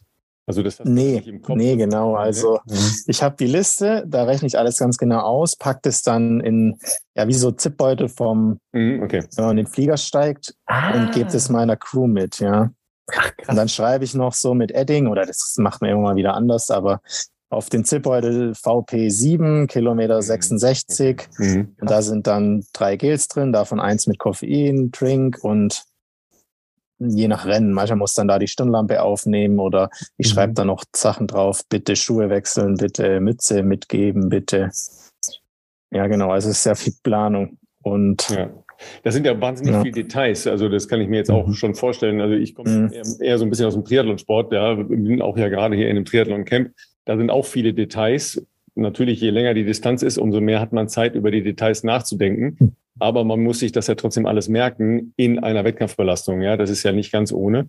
Mhm. Das heißt, man hat ja Zeit zwischendurch und dann weiß man nicht mehr genau, wie war es jetzt nochmal, was wollte ich jetzt nochmal hier und was wollte ich nochmal mhm. da. Dann können natürlich diese kleinen äh, Erinnerungsdinger ja helfen auf jeden Fall. Sortierst du das auch je nach Streckenbeschaffenheit? Also du weißt, okay, der nächste Streckenabschnitt ist eine Bergaufpassage, respektive eine Bergabpassage, dass du da unterschiedlich verpflegst, weil ich stelle mir jetzt bergauf etwas, also vom Radfahren kenne ich, kann man sich bergauf leichter verpflegen, bergunter schwieriger, mhm. Steuern, Geschwindigkeit und so weiter ist halt anders. Ne? Ja, ja, auf jeden Fall, genau. Also erstmal Natürlich, der Abschnitt wird viel länger, wenn da ein Berg drin ist oder ein langer mhm. Berg, mehr Berge. Das ist ja schon in der Tabelle eingerechnet. Und sonst nicht zum Beispiel auch, wenn es ein Berg unten am Berg, würde ich schon eher das Koffeingel nehmen von den drei. Mhm. Ähm, und generell auch vor dem Berg einfach mehr verpflegen, das stimmt schon. Man wandert ja dann viel, also äh, vielleicht auch für alle Zuhörer, auch der Gewinner von solchen 100 Kilometer Alpen Trailruns manche, also niemand joggt eigentlich durch. Es kommt natürlich jetzt auf, mhm. den, auf den Lauf an, aber die Leute denken immer, ich renne dann da so 100 Kilometer. So, so denke ich mir das auch Speedy tatsächlich. äh, das kommt natürlich auf den Lauftyp an. Ich bin eher so einer, dem sofort die Waden brennen und der dafür so einen richtig strammen Wanderschritt hat. Also aber es ist schon sehr selten. Bergauf wohlgemerkt, ne? Wir reden jetzt genau, von ja. Ja, ja. ja. Ich rede jetzt mal so von rund 100 mit 5.000, 6.000 Höhenmeter, genau. Mhm. Da wird dann schon zwischendurch gegangen. Und dann ist natürlich für den Magen auf deine Frage, Ralf, viel, viel entspannter. Mhm. Ja. Und weil man eben generell, also es, ich glaube, gibt es jetzt wahrscheinlich, gibt es da Statistiken, aber es steigen schon viele aus, natürlich wegen Ernährungsproblemen generell. Wenn nichts mehr reingeht, hast du halt verloren einfach. Ist ja beim Ironman wahrscheinlich nicht anders mit, mit genau. Hitze und allem, genau. genau. Mhm. Und darum ist eigentlich so das Spiel halt am Anfang so viel man essen kann, wie man will, äh, so viel essen, wie man kann, mhm. so dass es halt möglichst spät nicht mehr geht und im Optimalfall bis zum Ende geht, genau. Und ja, das andere drum, ist ja, ja, Überlastung des Magens, ne? weil du hast ja eben mhm. bei entsprechender Pulsbelastung ähm, eine andere Blutverpflegung im ähm, ja, Ist genau, nicht so viel Blut im Magen-Darm-Trakt. Halt, äh, Im wahrsten Sinne des Wortes ja nach hinten los. Das äh, wissen Leute, die ja schon mal länger sich sportlich betätigt mhm. haben, also entweder länger Marathon laufen oder ähm, in anderen Bereichen unterwegs sind. Ne? Also das, das muss man ja tatsächlich trainieren. Ohne, ohne diese Erfahrungswerte wirst du dich ja nie in, an deine ähm, ganz persönliche Konstitution heranfischen mhm. können. Ja, definitiv.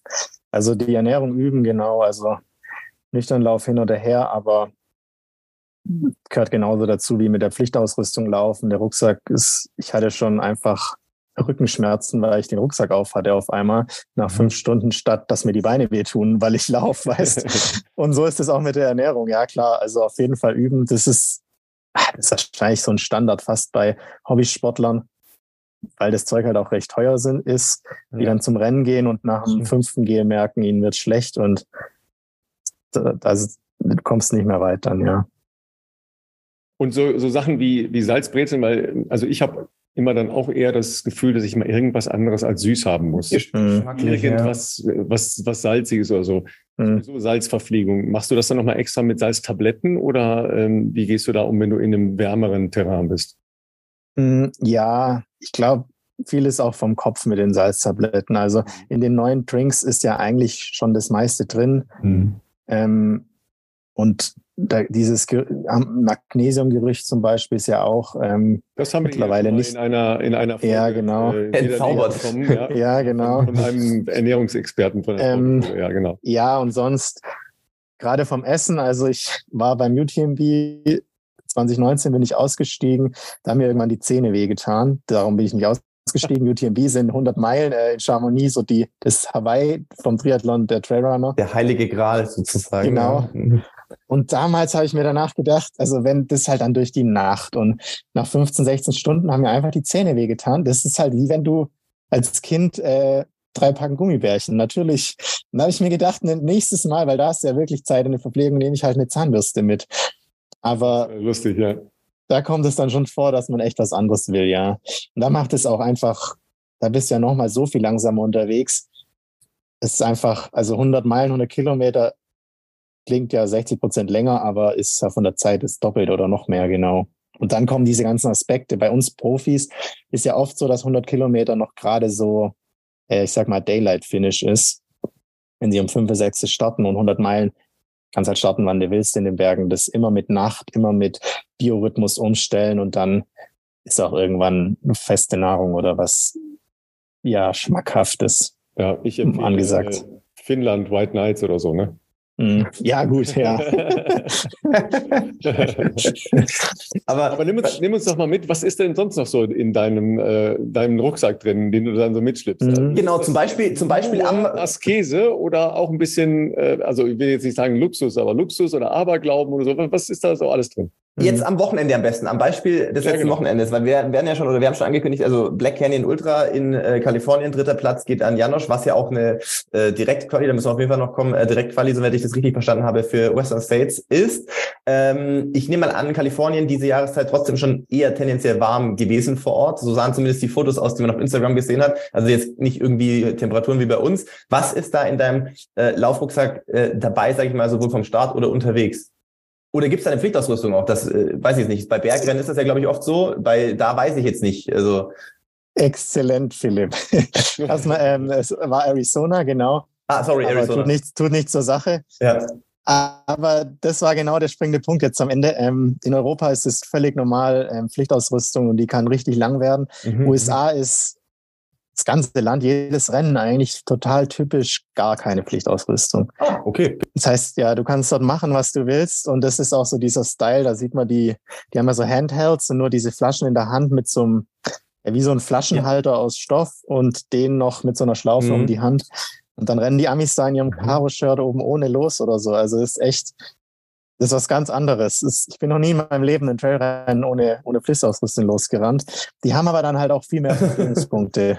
also es waren jetzt beim 100er, 100 okay. Kilometer 10 oder 12 Stück. Ich weiß trotzdem nicht, was passiert, wenn jemand ähm, zwischendurch mal umkippt oder einfach mhm. dehydriert, dann irgendwie Schüttelfrost und so weiter. Also die haben keine Rettungsdecke, kein Handy an sich, musst, musst du nicht mitnehmen. Ja. Und die gehen davon aus, dass ein Amerikaner ohne Handy nicht existiert.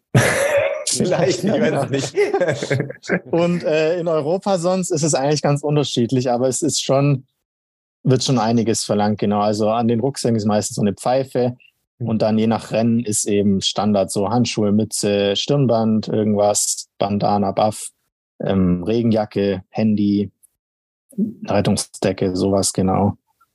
Und dann geht's eigentlich weiter bis äh, zweites langes, also Base Layer, langes Oberteil, Regenhose oder Tide oder es kann alles Mögliche sein, genau. Oft sind auch Kalorienangaben zum Beispiel oder ähm, die, gut, es ist ganz selten, dass man die sogar noch dabei haben muss.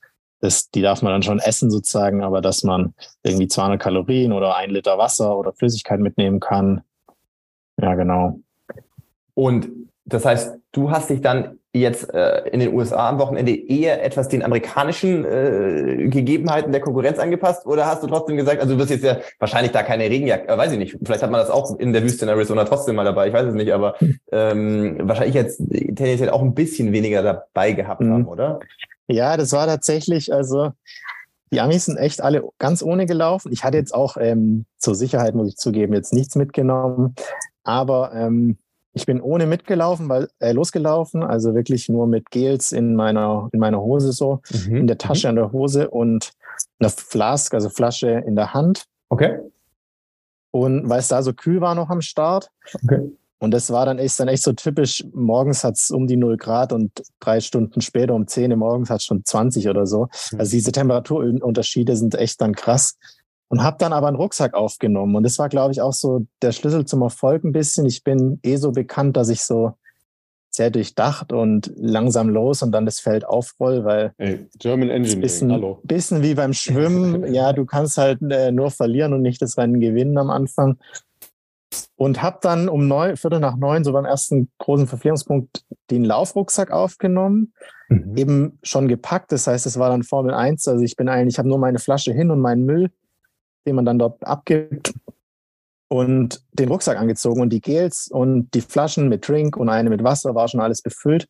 Plus, das sind ja ganz viele so kleine Fächer da an dem Rucksack. Mhm. Hier noch ein Reißverschlussfach, hinten noch ein Fach. Da habe ich überall von meiner Crew Eiswürfel reinmachen lassen mhm. und bin dann eigentlich wie mit so einer Eisweste gelaufen, weil da, wo sonst meine Pflichtausrüstung drin ist, war ja nichts drin. Ich musste ja nichts mitnehmen. Ja. Und hatte dann von Anfang an eigentlich Eis dabei. Und die anderen haben das alle nicht so gemacht. Und mein Oberkörper war die ganze Zeit gekühlt. Das ist ja auch was, was jetzt immer mehr kommt.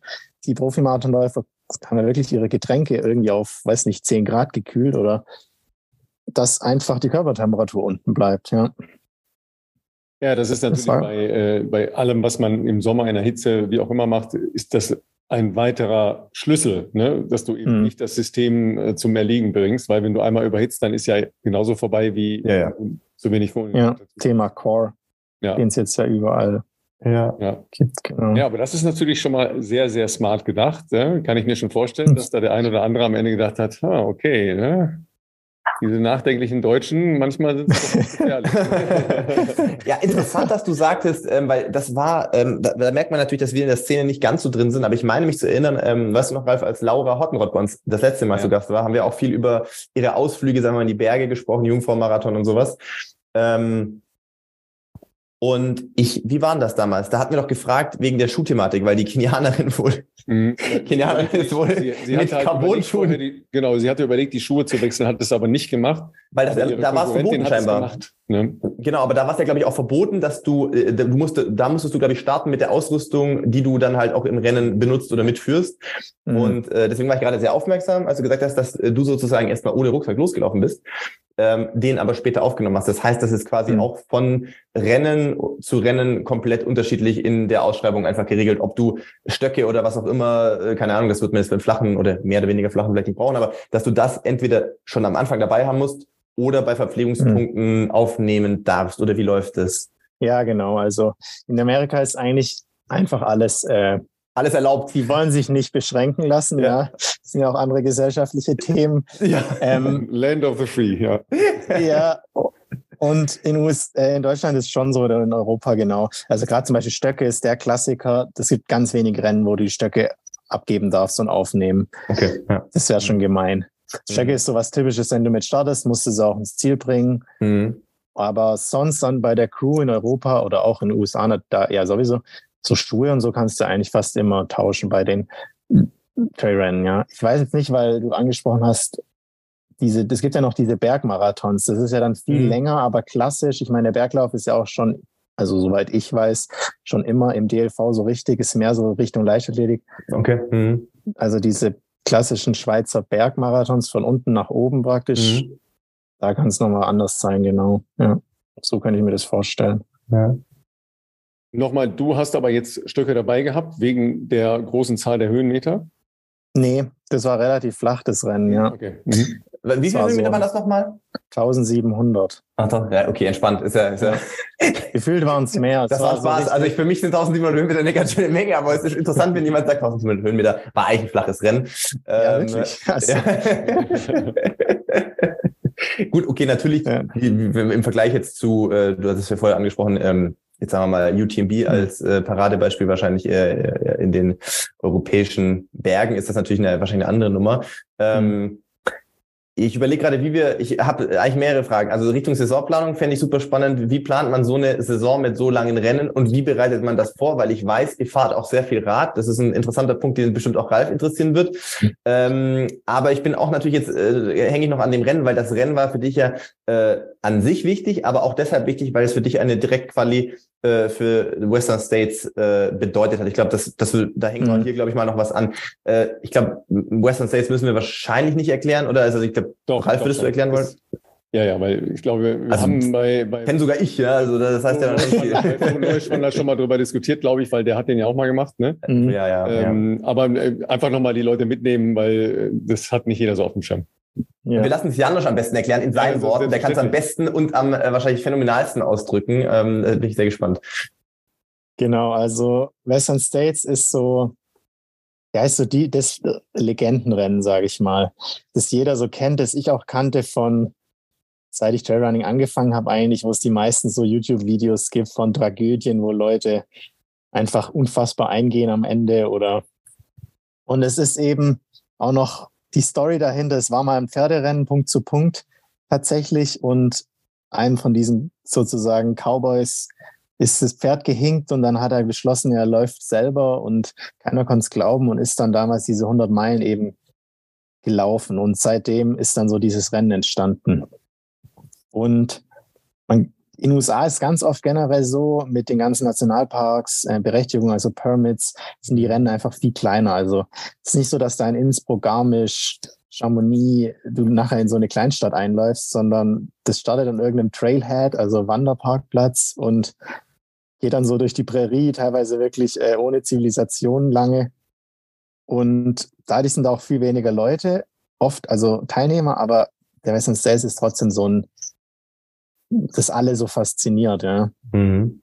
Und dann ist es so ähnlich wie beim Hawaii sozusagen Triathlon. Es gibt ja, jetzt seit ein paar Jahren, es war ganz lang nur in den USA vier Rennen und jetzt sind es fünf oder sechs, bei denen es sogenannte Golden Tickets gibt. Das sind zwei jeweils pro Rennen, pro Geschlecht. Also die ersten zwei Männer, Frauen kriegen, können Golden Ticket gewinnen und dürfen dann direkt zu Western States im gleichen Jahr beziehungsweise wenn die Rennen, die neuen, da gibt es jetzt welche in Europa, seit erst eine Handvoll Jahre, da gibt es in, in, Frankreich zum Beispiel im Oktober Templier und das ist dann fürs nächste Jahr. Und sonst muss man eben, weil wegen dem Permit so wenig Teilnehmer, in die Lottery. Und dann sind da halt 5000 Leute, die laufen wollen und die haben halt 300 Startplätze und dann wartest du und wartest und wartest und kriegst jedes Jahr irgendwie ein Los mehr oder es wird, glaube ich, mit zwei multipliziert, also zwei, vier, acht, sechzehn und im fünften Jahr wird dann deine Chance recht ähm, realistisch. Aber über das Golden Ticket ist sozusagen die Krönung, aber ist nicht so wie im Triathlon. Es, es wäre wie wenn es im Triathlon nur Elite-Slots gäbe und keine mhm. Altersklassen. Genau. Aber das Golden Ticket an sich ist sozusagen, du kriegst dann wie so ein, wie diese großen Schecks, wenn immer so eine ähm, symbolische Bereicherung ist. Du kriegst so ein riesen Plastikschild, ähm, Golden Ticket, 100 Miles, one day. Das ist schon richtig cool. Also das ist schon ein Sieg an sich. Ja, ja. Und das hast du genau. dann bei, in, in den Koffer reingekriegt beim Fliegen, oder? Du die ganze Zeit auf dem, auf dem Schoß gehabt, das Schild, ja? Ich hab's, genau, ich hab's auf jeden Fall ähm, die ganze Zeit neben mich gelegt und auf der Heimfahrt. Also der Tipp war praktisch, man schneidet es hinten durch, sodass man den Schnitt vorne nicht sieht, faltet es dann. Aber nee, das also auf keinen Fall. Sorry. ich bin dann mit meinem mein, äh, Hundeblick äh, in Phoenix zu den doch ähm, ernster Grenzkontrolle gegangen und habe denen erklärt, hey, ich habe hier was gewonnen, das ist sehr wertvoll für mich, ist nur aus Plastik sehr leicht, kann man es vielleicht irgendwo äh, dazwischen schieben. Und dann muss es noch durch diesen Scanner, das passt natürlich nicht durch und es passt auch nicht in diese Plastikboxen am Handgepäck. Dann haben die das so manuell gescannt, aber gut, da gibt es echt nichts viel zu scannen. Das ist ein Plakat äh, aus einem Stück und man kann es umdrehen und dann ist immer noch ein Plakat. und dann habe ich das gleich in London wieder gemacht und bin auch die ganze Zeit mit diesem Schild über durch den Flughafen und alle haben sich umgedreht. und ich muss natürlich immer beim um die Kurve laufen, wie ähm, wenn man so einen, äh, einen Balken trägt, äh, immer Acht geben. Das war schon lustig, ja. Aber jetzt ist es ganz zu Hause, wahrscheinlich. Dann muss es, dann muss es versteuern bei der Einreise nach Deutschland oder was? Ach so, ja, nee, nee, nee, das hat geklappt. Aber ja, es nicht. Äh, ist cool, ja. Der ist Auf ja ein, ideal, ist ein ideeller Wert. Ah, doch, der Flo hatte damals auch, glaube ich, ja. Eins von zwei in Deutschland, ja. Ja, ja, also das ist ja, also an dem Handling des Schildes äh, mögt ihr, liebe Zuhörerinnen und Zuhörer, erkennen, was äh, der Wert mhm. für, für Janosch, äh, dieses äh, Golden Ticket ergattert zu haben, bedeutet. Ja, Das kann man dann ahnen, wenn du beschrieben hast, was du dann mit dem Schild gemacht hast, weil mhm. es ist am Ende ein Plastikschild, so wie du es gesagt hast. Ja, ja, genau. ja, aber es ist das, äh, das Eintrittsticket ähm, für dann die große Prüfung oder die legendäre Prüfung. Ja, ist das jetzt besonders schwer oder nicht besonders schwer? Weil das ist ja, wir haben heute auch noch äh, diskutiert bei einer Radausfahrt, eigentlich ist Hawaii sicher nicht die schwerste Strecke äh, mhm. im, im äh, Triathlon-Zirkus, sondern es ist nur eine magische, eine aufgeladene, eine mythische Veranstaltung. Ähm, und so ähnlich klingt das jetzt auch. Das klingt nicht jetzt, als wäre das die schwerste Prüfung, die man jetzt so vom Gelände oder von den Gegebenheiten mhm. haben könnte. Ja, das ist tatsächlich wahr. Also, wenn man jetzt nur ins Ziel kommen wollte, gibt es sicher fiesere Ultras oder 100-Meilen-Läufe mit mehr Höhenmeter irgendwie mehr Luftfeuchtigkeit. Auch technischer natürlich, das einfach, das, das Technische macht es ja oft brutal langsam. Zehn Kilometer können ein oder drei Stunden dauern. Mhm. Aber also der Lauf hat auf jeden Fall seine Tücken erstmal, weil es auch sehr kalt startet und also Kann durchschnittlich am Ende 40 Grad sind. Brutal heiß sein, genau. Ja, genau. Heftig. Also das ist eigentlich ganz normal, dass am Anfang kurz durch den Schnee noch läufst. Da ist so ein Pass, der ist, glaube ich, 2,6, 2,7 hoch. Mhm. Und dann geht es immer weiter runter und es wird immer heißer. Und die zweite Hälfte ist eigentlich auch so Dirt Roads. Also da ist nicht viel. Das ist so Cheap Track eigentlich, wo du einfach laufen musst, aber die Hitze macht es dann. Das ist der Punkt, um anzukommen. Aber was immer mehr, also das Trailrunning ist jetzt ja die letzten Jahre echt eigentlich jedes Jahr gewachsen. Es gibt jedes Jahr mehr Profis. Total am Boomen, ja. Genau. Und das macht es halt so richtig brutal. Also wenn ich jetzt irgendwie einen Volkslauf, einen Zehner, Halbmarathon, je nachdem, wie die Strecke, wie kurvig die ist, sehe ich nach acht Kilometer das Ziel. Wenn die Zielgerade sozusagen noch zwei Kilometer geradeaus. Und bei, beim Ultra sind es halt dann noch 20. Und wenn du da ein Problem hast, also um das skaliertes Beispiel bei 80 beim 100er, ähm, dann, dann wird es ewig und du, oder du kommst gar nicht ins Ziel. Und wegen dieser höheren Dichte an Profis ist es eigentlich so wahnsinnig. Gerade die Amis mit ihrem krassen College-System, Cross Country und Track and Field, da sind standardmäßig Leute um dich rum, die 28 auf 10, 14 auf 5, ja. sonst was gelaufen sind. Und du denkst, die müssen gleichmäßig laufen können, Philipp. Mhm. Ja, ja, ja. Und die, ja, und die rennen da beim Ultra los und du denkst, ja, ihr habt sie ja noch alle. Das, keiner von euch. Kann, das kann nicht klappen. Also, ja, genau.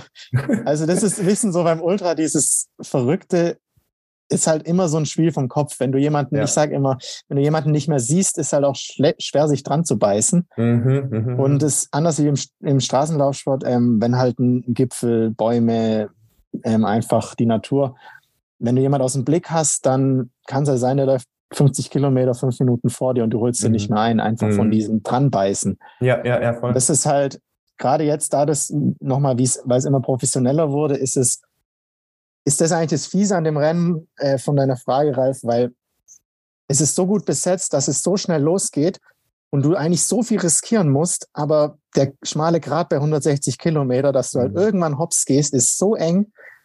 Wenn du aber halt nicht mitgehst, dann ist meistens halt so eine, dann hast du natürlich beste Chancen vorne reinzulaufen, so wie ich jetzt beim dritten, also langsam gestartet, beste Taktik, viel Eis, perfektes Ergebnis, aber um zu gewinnen, und darum geht es eigentlich am Ende im Sport, wenn halt einer dir entsprungen ist, der es von den zehn, die mal losgerannt sind, mhm. Kamikaze schafft, den holst du halt nie wieder.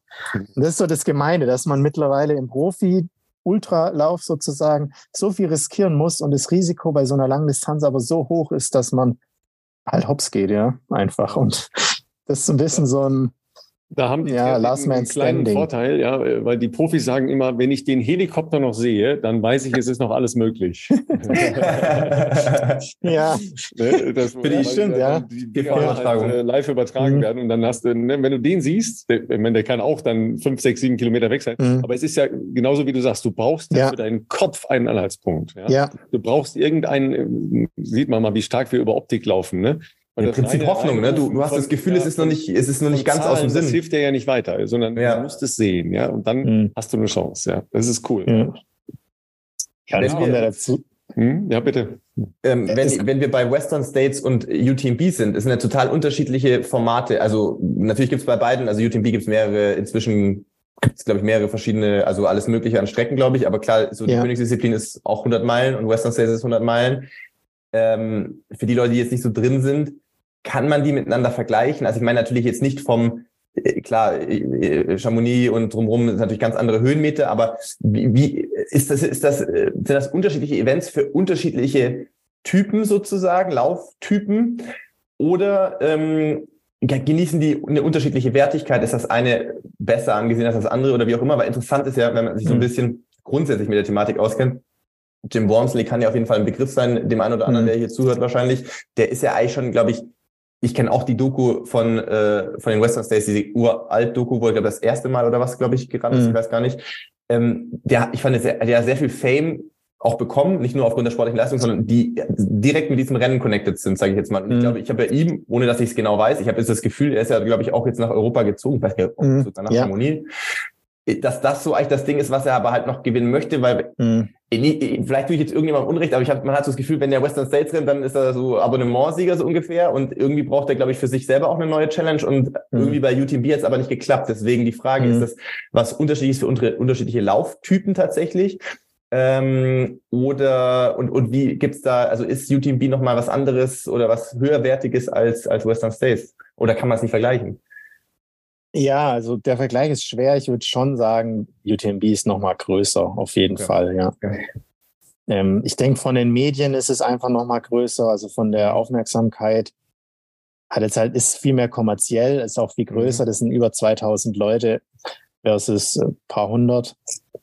Ähm, also am Start und Chamonix durch diese Stadt, die dort halt ist und so die Alpenhauptstadt, kann man vielleicht sagen, das ist ja wie wenn du, ich war nicht bei Woodstock, aber also ihr könnt euch das nicht vorstellen. An diesem Wochenende, durch diese Crew, die jeder mitbringt und Freunde, Bekannte, Familie und diese vielen Starter pro Disziplin. Also Western States sind halt ein paar hundert, eine Disziplin Punkt zu Punkt.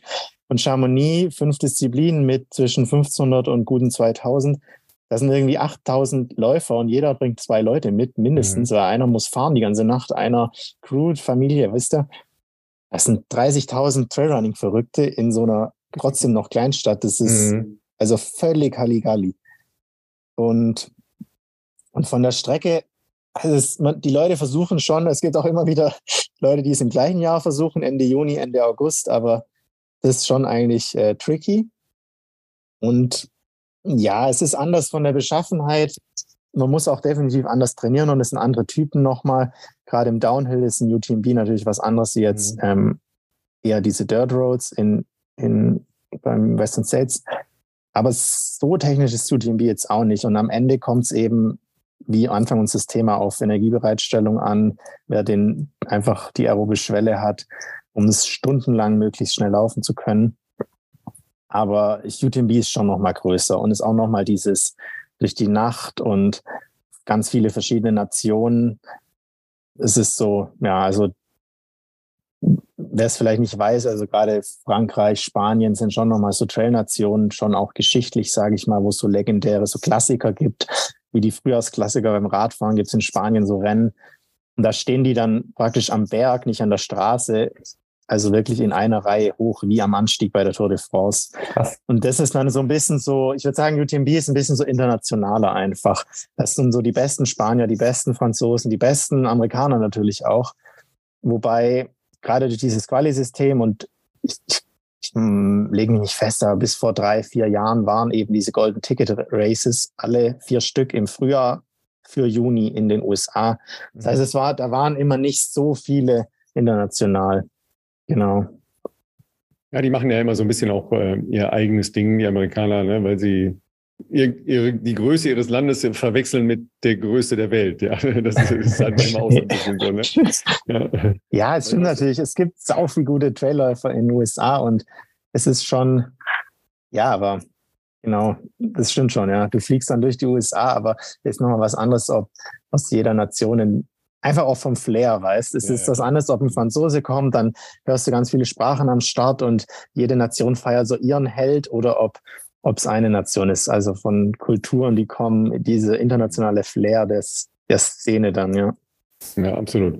Also das klingt so, als würde man nur Grundlagenausdauer, Grundlagenausdauer, Grundlagenausdauer und dann Grundlagenausdauer machen müssen. müssen, müssen. Was ja, das tatsächlich wahrscheinlich, wahrscheinlich. Tatsächlich aus? Genau, wie sieht es tatsächlich aus? Das hat auch bei mir lang so, so habe ich lang so gemacht und es hat lang so funktioniert. Ähm, also, als ich angefangen habe mit Ultralauf, hatte ich tatsächlich ganz viel einfach. Da war das, da war ich vielleicht auch so ein bisschen noch, ähm, ja, mit so rosa Herzen oder Bäumen, äh, grünen Bäumen in den Augen. Und war so diese Ideale dieses Sports, in die Natur gehen, einfach rausgehen, habe meine Longruns am Wochenende gemacht und habe halt gearbeitet am, äh, unter der Woche und halt Dauerläufe und hatte auch keinen Coach und so. Und jetzt äh, bin ich ja seit drei, guten drei Jahren Profi und es kommt ein bisschen mit dieser Entwicklung, die ich schon angesprochen habe, dass es immer professioneller wird. Also du brauchst halt, wenn du irgendwie, ja, ein Viererschnitt reicht nicht. Also wenn du nicht bei 45 gemütlich laufen kannst, brauchst du dich nicht mehr an Start stellen am Anfang, weil selbst bei einer 10 Stunden Belastung, was eigentlich Straße ist ja sechs Stunden irgendwas, Weltrekord 100 Kilometer, aber die rennen genauso los. Also das ist halt der Punkt, äh, wenn du da irgendwie mitkommen willst und hm, dann, dann musst du richtig laufen können und dann musst du auch mittlerweile immer mehr, immer mehr Tempotraining und immer professioneller. Also es gibt keinen eigentlich mehr und es gibt so viele Profis jetzt, so viele, die vom Cross-Country, vom College kommen, vom Marathonbereich kommen, die also mit echt seit vor fünf Jahren war es wirklich wie Tag und Nacht so heute. Jetzt gerade in dem in den USA jetzt, ich glaube, es waren vier Leute, die unter 220 Marathon laufen in dem Rennen. Krass. Und der Sieger hat, glaube ich, 212. Tom Evans war schon bei der Halbmarathon-Weltmeisterschaft mit 62 noch was oder so. Und dann kam ich. ähm, ja, genau. Also es, es geht immer mehr in die professionelle Richtung. Und das ist auch so ein bisschen, wo sich so, glaube ich, die Geister, äh, wie sagt man, teilen, scheiden. Scheiden. Ja, genau. ähm, weil es halt, weil es halt schon noch so die Fraktion gibt, wissen vielleicht wie beim Bouldern oder beim, bei den anderen Outdoor-Sportarten, dass man so, ja, mit seinem Van rausfährt und einen Gipfel nach dem anderen und dieses Freie. Und dann gibt es diese immer professionellere Seite. Also mhm. ich zum Beispiel wohne ja in Stuttgart. Ich werde immer gefragt, warum ich nicht in Berge ziehe. Erstmal, weil ich meine Freundin da einen Job hat und ich sie sehr gern habe.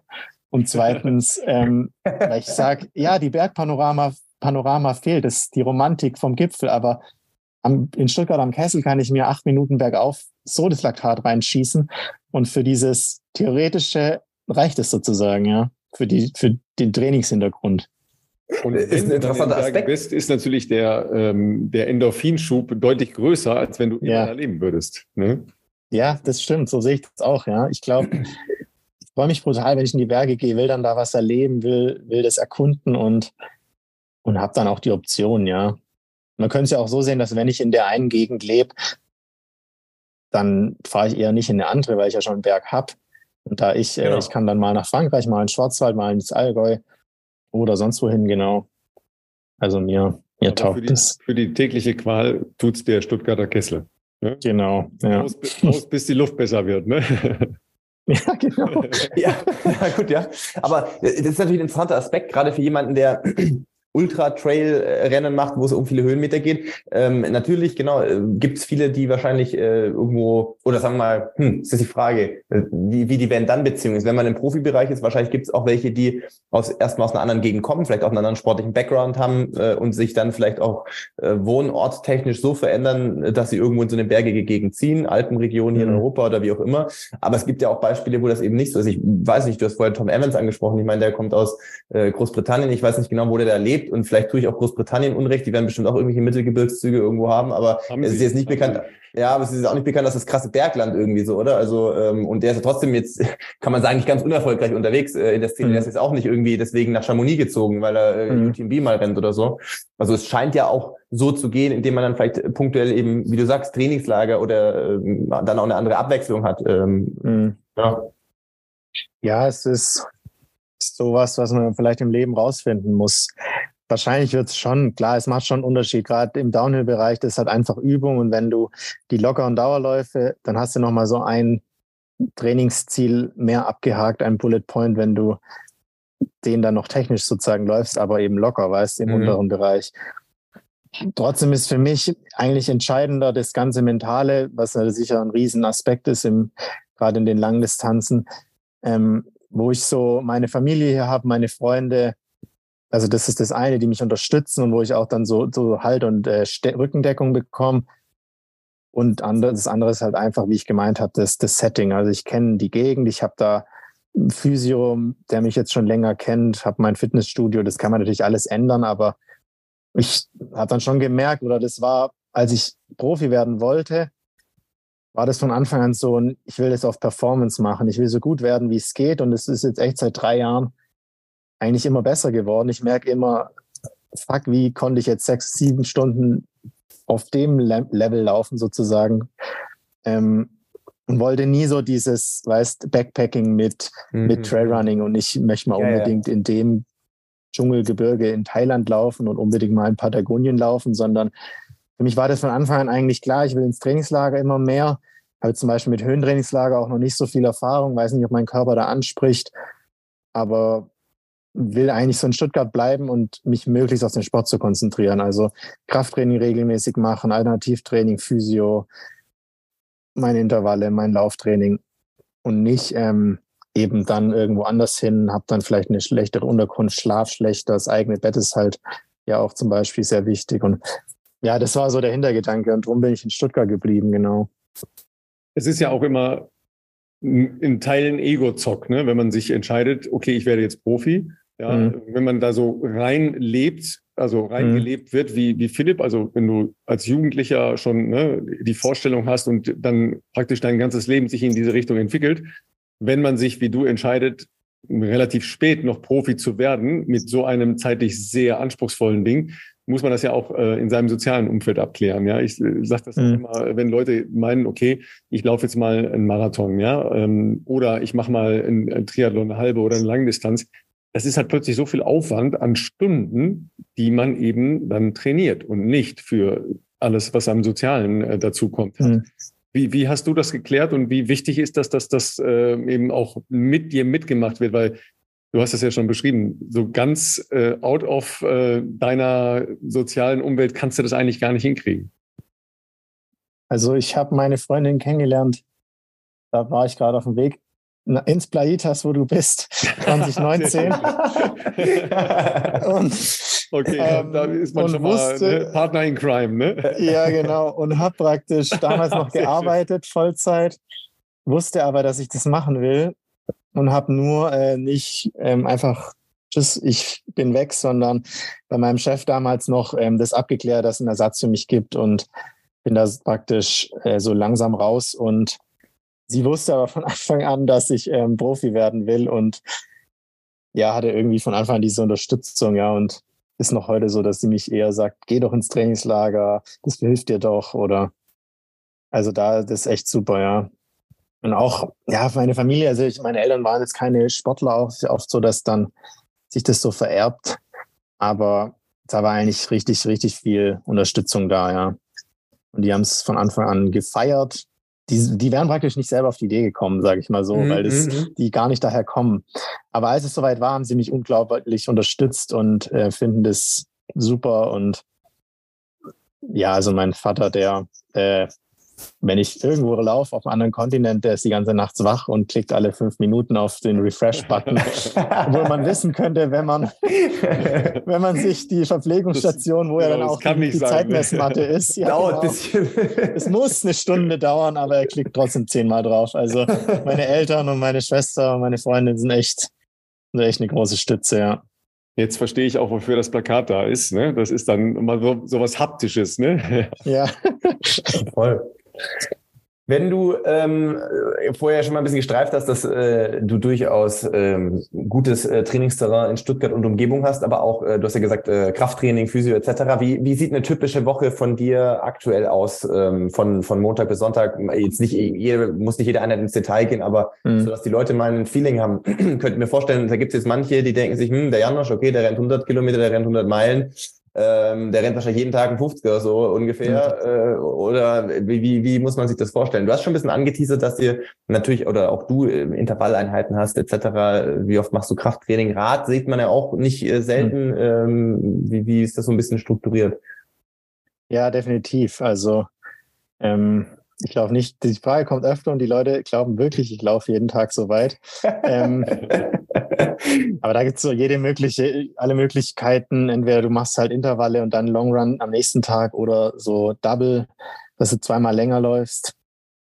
Aber so eine typische Woche, also Winter, Sommer, ein bisschen unterschiedlich. Wenn ich viel in den Bergen bin, also gerade eher ins Frühjahr, Sommer, mache ich weniger Krafttraining, weil dann einfach die Belastung für die Oberschenkel und so schon da ist durch die Höhenmeter. Aber jetzt so im Aufbau würde ich sagen, also ich mache zweimal auf jeden Fall Krafttraining. Also mit Beinkraft meine ich auch, mit Kniebeugen, mit ähm, Sprüngen auf den Kasten, was man so kennt. Und gehe so, ja, zweimal Radfahren, können wir im Schnitt sagen, genau. Mhm, mhm, und das ist eben, das kommt dann so ein bisschen natürlich auf die Details an. Wenn ich jetzt wirklich Krafttraining mache, mache ich das morgens und gehe dann laufen. Oder beim Laufen, ich gehe auch meistens als zweites erst Radfahren und dann und vorher laufen. Mhm, mhm, und das Radfahren, ja, das kann man sich so vorstellen. Wir brauchen ja den Motor wie so ein Radfahrer, aber ich kann halt nicht 30 Stunden laufen, dann wäre mein Bewegungsapparat ziemlich schnell hinüber. Und darum eben diese Ergänzung mit dem, mit dem Radfahren. Hör gut zu, Philipp, hör gut zu. Ja, ja, ich, ich, bin, ich, bin, ich bin ganz ohr. Also, ähm, ich kenne den Running Gag, ja. Ich bin kurz davor, mir ein Rad noch zuzulegen, äh, um die 40 Stunden voll zu machen. Nee, aber ich, das ist ja, das ist interessant. Das ist ja genau das, wo wir tatsächlich hier schon öfters drüber gesprochen haben. Und äh, interessant zu sehen, dass das ja in den noch Langzeit ausdauernden äh, äh, Laufdisziplinen äh, tatsächlich ja äh, so gemacht wird. Wenn du sagst, du fährst zweimal die Woche Rad, von was sprechen wir äh, dann da? Du wirst ja dann nicht eine Dreiviertelstunde fahren, sondern ist das dann richtig lange? Also du läufst irgendwie morgens um acht, neun, zehn und dann fährst du aber um zwölf, nachdem du irgendwie noch äh, ordentlich gegessen hast, dann irgendwie drei, vier Stunden oder wie, wie lang ist so eine Radeinheit bei dir circa? Ja, das ist schon unterschiedlich. Also ich mache viel Radfahren, so ganz locker eigentlich, oft Intervalle und nachmittags Rad und dann kann es auch okay. eine Stunde sein, Podcast hören, meistens auch Offroad Travel oder Mountainbike, mhm. dass mich niemand runterholt. Und dann am Wochenende ja so eine Ausfahrt kann schon mal reinfallen. Aber das ist eher, also lange Radfahren tue ich eher, wenn ich Lust drauf habe, weil das Wetter gut ist, nicht mal wieder Bock habe, Rad zu fahren, wenn es noch so weit weg ist vom Rennen, dass es, dass es reinpasst. Ja. Mhm. Aber sonst ist es echt so die Umfangserhöhung und ja, gut, unter einer Stunde oder eher eineinhalb brauche ich mich jetzt nicht draufsetzen, aber so, ich sag mal eineinhalb bis zweieinhalb Stunden Radfahren mhm. und meistens ganz locker. Einfach so als Ergänzung für den Umfang. Und dann beim Laufen, ja, da versucht man, oder ich versuche eigentlich immer, möglichst die Dauerläufe immer zu erhöhen. Das ist natürlich saugefährlich, dass du nicht in so ein viel zu viel Zone 2 läufst sozusagen und in so ein krasses Energiedefizit und dann in so ein Tief läufst dich. Aber jetzt ja, vor dem, gut, vor dem Rennen. zu Leute zu Hause, ja. ja also vor dem viele, Rennen war es. Das echt, leider auch in der klassischen Marathonvorbereitung ja, einfach definitiv. Ja. Man bewegt sich zu viel in dieser, ne, eigentlich GA2 oder Zone 2, wie auch immer. Hm, es ja. ist kaum zu regenerieren, schon gar nicht, wenn man ja. hat. Ja. ja. Genau, und dann ist oft so, dass wenn nicht Intervall oder Long Run ist, dass ich schon so Richtung zwei Stunden trotzdem laufe, fast jeden Tag oder mehrmals die Woche. Aber das ist dann auch oft, ich laufe mit jemand anderem, mit einem Freund, der langsamer läuft und hänge dann noch eine halbe Stunde dran. Und ja, genau, um also auf den Umfang zu kommen. Wenn du sagst zweimal lang, also so eine Doppeleinheit am Tag, was ist dann lang? Also du bemisst das äh, auch eher nach Minuten oder nach Kilometern? Ja, beim Trailrunning ist oft nach Zeit, genau wegen mhm. den Höhenmetern. Höhenmeter. Bei, ja. bei mir jetzt in Stuttgart ist eigentlich ich laufe einfach fast nie flach, es schwierig ist erstmal und ähm, weil ich meine, ich muss im Rennen bergauf laufen, dann laufe ich auch jeden lockeren Dauerlauf bergauf. Das ist das Zweite, wo die Zuschauer gut auf, aufpassen müssen, Ralf. ähm, dass natürlich jeder Hügel ist eigentlich wie ein Fahrtleck. Also es gibt so viele Leute, ja, die machen Mittwochs Intervalltraining und Donnerstags haben sie den gleichen Puls an jedem Anstieg, den sie hochlaufen. Also es geht ja nicht gleichmäßige also gleichmäßige, gleichmäßige Belastung, nicht also auch gleichmäßiger Puls, nicht gleiches Tempo, so rum, genau. Ja, nicht ja. gleiche Pace, sondern wirklich gleiche Belastung. Und da müssen, wenn man ehrlich ist, die meisten müssten, je steiler es wird, eigentlich dann kurz gehen, aber das machen halt die wenigsten. Das ist wahrscheinlich der Fehler. Also ich gehe auch manchmal, ich gehe manchmal zehn Kilometer laufen und gehe zwischendrin, weil ich mir halt denke, okay, jetzt geht es 20 Prozent hoch, ich will eine Grundlage laufen und dann gehe ich halt zwei Minuten. Also ja. Bei den Läufern kenne ich keinen, der geht. Habe ich noch nie gesehen. Also zumindest aus, äh, nee, das ist, das ist echt interessant. Mhm. Also schreibt uns äh, gerne mal ähm, in die Kommentare zum Post mhm. am Freitag zu der Folge, äh, ob das jemand von euch zu Hause auch so macht, konsequenterweise. Ähm, ich darf das jetzt nicht so laut sagen, ich sag's aber, ich sag's trotzdem. Also tatsächlich, mh, hm, gut, es hat dann auch ein bisschen mit den Bodenbeschaffenheiten zu tun. Ich bin jetzt auch äh, in den letzten Monaten ein bisschen öfters auch damit verbunden, dass wir jetzt ein bisschen woanders wohnen in Regensburg, äh, habe ich ein bisschen schnelleren Zugang zu hügeligerem Terrain, sage ich jetzt mal. Und jetzt war das Wetter die letzte Zeit natürlich, wie es halt so im Winter ist, jetzt nicht super schlecht, aber hängt halt damit zusammen, wenn Schnee war und dann taut, dann sind halt so Trails nicht so geil zu laufen. Und es gab dann schon auch steile Stücke, die dann halt einfach so äh, matschig auch waren, dass dich da hätte sich auf die Fresse äh, gepackt, wenn er da versucht hätte, glaube ich, hochzurennen. Dann bin ich auch mal, und das ist, Ralf, pass auf, ja, sonst mit Uhren und so, ich habe gar nicht abgestoppt, dass die, die Gehpause, und ich dachte mir, okay, ich kann hier jetzt gerade nicht rennen, aber ich versuche ja trotzdem so flott wie möglich hier irgendwie hochzukommen, dann gehe ich jetzt halt mal. Aber ich habe trotzdem geguckt, dass mich niemand sieht, weil ich dachte mir irgendwie so, das, das habe ich ja vorhin noch nie gemacht, dass ich irgendwie in einer Laufeinheit vermeintlich dann gegangen bin, weil es halt auch nicht anders ging. Aber eigentlich ist das ja vollkommen ähm, richtig, auch wie, wie Janosch das gesagt hat. Es hängt ja viel mit dem Puls zusammen und es ist natürlich ein krasser Unterschied, ähm, ob das ja eben 20 Prozent irgendwo hochgeht ähm, und, und dementsprechend eigentlich ist es, ist es nachvollziehbar und, und auch äh, smart. Ne? Soll ja trotzdem alles in, dann, wenn es ein lockerer Lauf ist, auch in so einem entspannten Rahmen äh, stattfinden. Ja. ja, also ich habe äh, heute Wechseltraining gemacht und ähm, habe die langsamste Gruppe betreut. Ja, da geht's ja erst schon mal los. Also wir fahren dann immer 20 Kilometer und laufen zwei Kilometer und dann nochmal äh, die Runde Radfahren wieder laufen. Ne? Geht schon damit los, ähm, Janusz, du kennst äh, Plachitas, ist, hier gibt's ja auch nicht flach, sondern es geht halt gleich ne, mit einer kleinen Steigung. Du kannst dich auf den ersten 500 Metern schon blau fahren, das ist gar kein Problem, ja. Nur das ist ja nicht der Sinn des Trainings, ja. ist halt ganz, ganz, ganz, ganz langsam, ja. Und dann auch das Laufen, du läufst halt erst schön runter und dann musst du es halt ja logischerweise auch wieder hochlaufen, ne? weil das ist eine Runde. Und dann musst du eigentlich super langsam laufen. Das fällt den Leuten unglaublich schwer. Unglaublich. Mhm. Es ist, äh, ist Wahnsinn. Ne? Und merken dann natürlich, dass sie sofort Impuls extrem hochgehen. Ja. Aber das ist was anderes, das ist ein anderes Training. Das ist kein Grundlagentraining. Das verwechseln halt viele, ne? auch wenn sie mhm. der, der Kilometerschnitt ruhig ist, aber das ist nicht der Punkt. Ne? Ja, exakt, ja. Da wird dann manchmal zu wenig auf Herzfrequenz äh, äh geschaut, äh, in der Tat. Ähm, ich habe auf jeden Fall mindestens noch zwei interessante Fragen. Äh, die wichtigere, die andere ist mehr nerdiger. Äh, da geht es natürlich um Schuhe. Ähm, die wichtigere ist äh, erstmal natürlich, jetzt hast du so ein Ding gleich zum Saison-Einstieg gehabt. Ne? Auch interessant für mich jetzt zu sehen, ähm, so diese äh, Traillauf-Szene gibt es, glaube ich, ja dann keine richtige Saison fast. Also es gibt schon eine Saison, aber ich meine, jetzt haben wir gerade irgendwie Ende Februar und es ist jetzt schon kein, glaube ich, ganz so unrelevantes Rennen offensichtlich gewesen, mhm. was direkt aber im Februar ja startet. Nicht so wie man das früher von der Bahnsaison oder auch selbst Straßenlauf, Marathons finden ja irgendwie erst primär die, die, die Hauptanteil, sag ich jetzt mal, irgendwie ab April irgendwo äh, statt. Ähm, wie sieht so eine Saisonplanung bei dir aus, falls du das überhaupt schon teilen darfst und mhm. möchtest? Natürlich, okay, Western States, ganz klar, äh, haben wir ja schon gesagt, August. Ähm, was findet dazwischen noch statt? Wie macht man das? Also wie muss man sich das mhm. vorstellen? Jetzt hast du ein 100 Kilometer Ding gemacht, wird dann da, ich, ich stelle es mir so vor, weißt du, so ein Marathon und dann machst du vorher vielleicht mal einen halben und vielleicht mal einen Zehner. Was kommt als nächstes? So nochmal eine 130 und dann irgendwie 160 oder wie, wie, wie sieht sowas aus? Und man wird jetzt auch so ein Ding, wie, wie du jetzt am Wochenende gemacht hast, ja nicht äh, alle drei Wochen machen können, vermute ich mal. Ähm, mhm. Genau, wie viel Rennen macht man da in so einer Saison? Und, und äh, ja, wenn du teilen möchtest, dann äh, können mhm. die Leute zu Hause sich schon mal aufmerken, äh, wo, wo sie die Augen wann sie die Augen offen halten sollen? Ja, das ist äh, eine gute Frage und es ist auch tricky. Also es gibt viele Leute, die wahrscheinlich zu viele Rennen machen und und sich dann auch nicht mehr so richtig holen oder nicht diesen Peak haben mhm. in ihrer Performance. Aber im Trailrunning ist halt auch richtig viel so Community. Und gerade viele Hobbysportler fahren halt dann gerne am Wochenende in die Berge. Es ist so ein Roadtrip und, und machen halt noch ein Rennen und noch ein Rennen. Aber bei mir ist es jetzt so, ich habe letztes Jahr, vielleicht fangt fang man da an, ich habe in mhm. Salzburg ein großes Rennen gewonnen im Juni. Das ist auch eher ein schnelles. Und hatte mich dann schon zum TDS, das ist die zweite Distanz vom UTMB, angemeldet, also 145 und 9.500 mhm. Höhenmeter.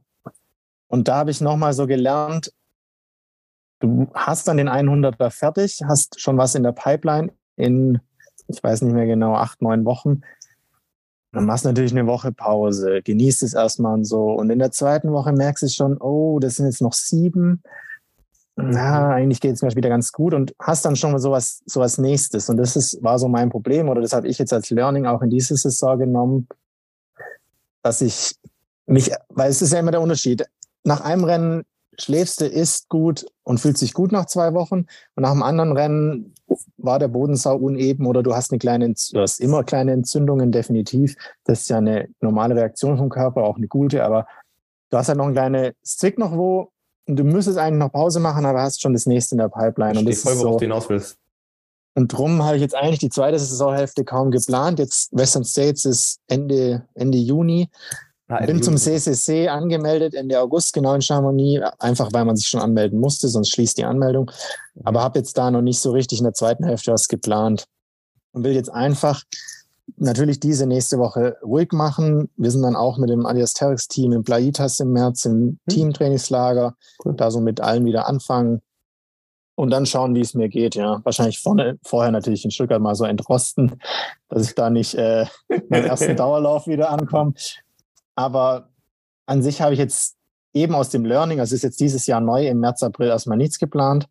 Hab dann im Mai laufe ich Rennsteig, 50 Jahre Supermarathon. Oh, wow. Ist ja so okay, einer krass. der, ja, ich ja, Das ist ja der deutsche Klassiker, ne? Gegen ja. so Klassiker, gegen Transvulkania, also diese Trailrunning-Klassiker entschieden und für den Landschaftslauf sozusagen. Mhm, ich sage ja, mhm. Rennsteig ist, gab es bevor es Trailrunning gab und ist einfach der größte Landschaftslauf, was ja auf Deutsch Trailrun ist, äh, Deutschlands.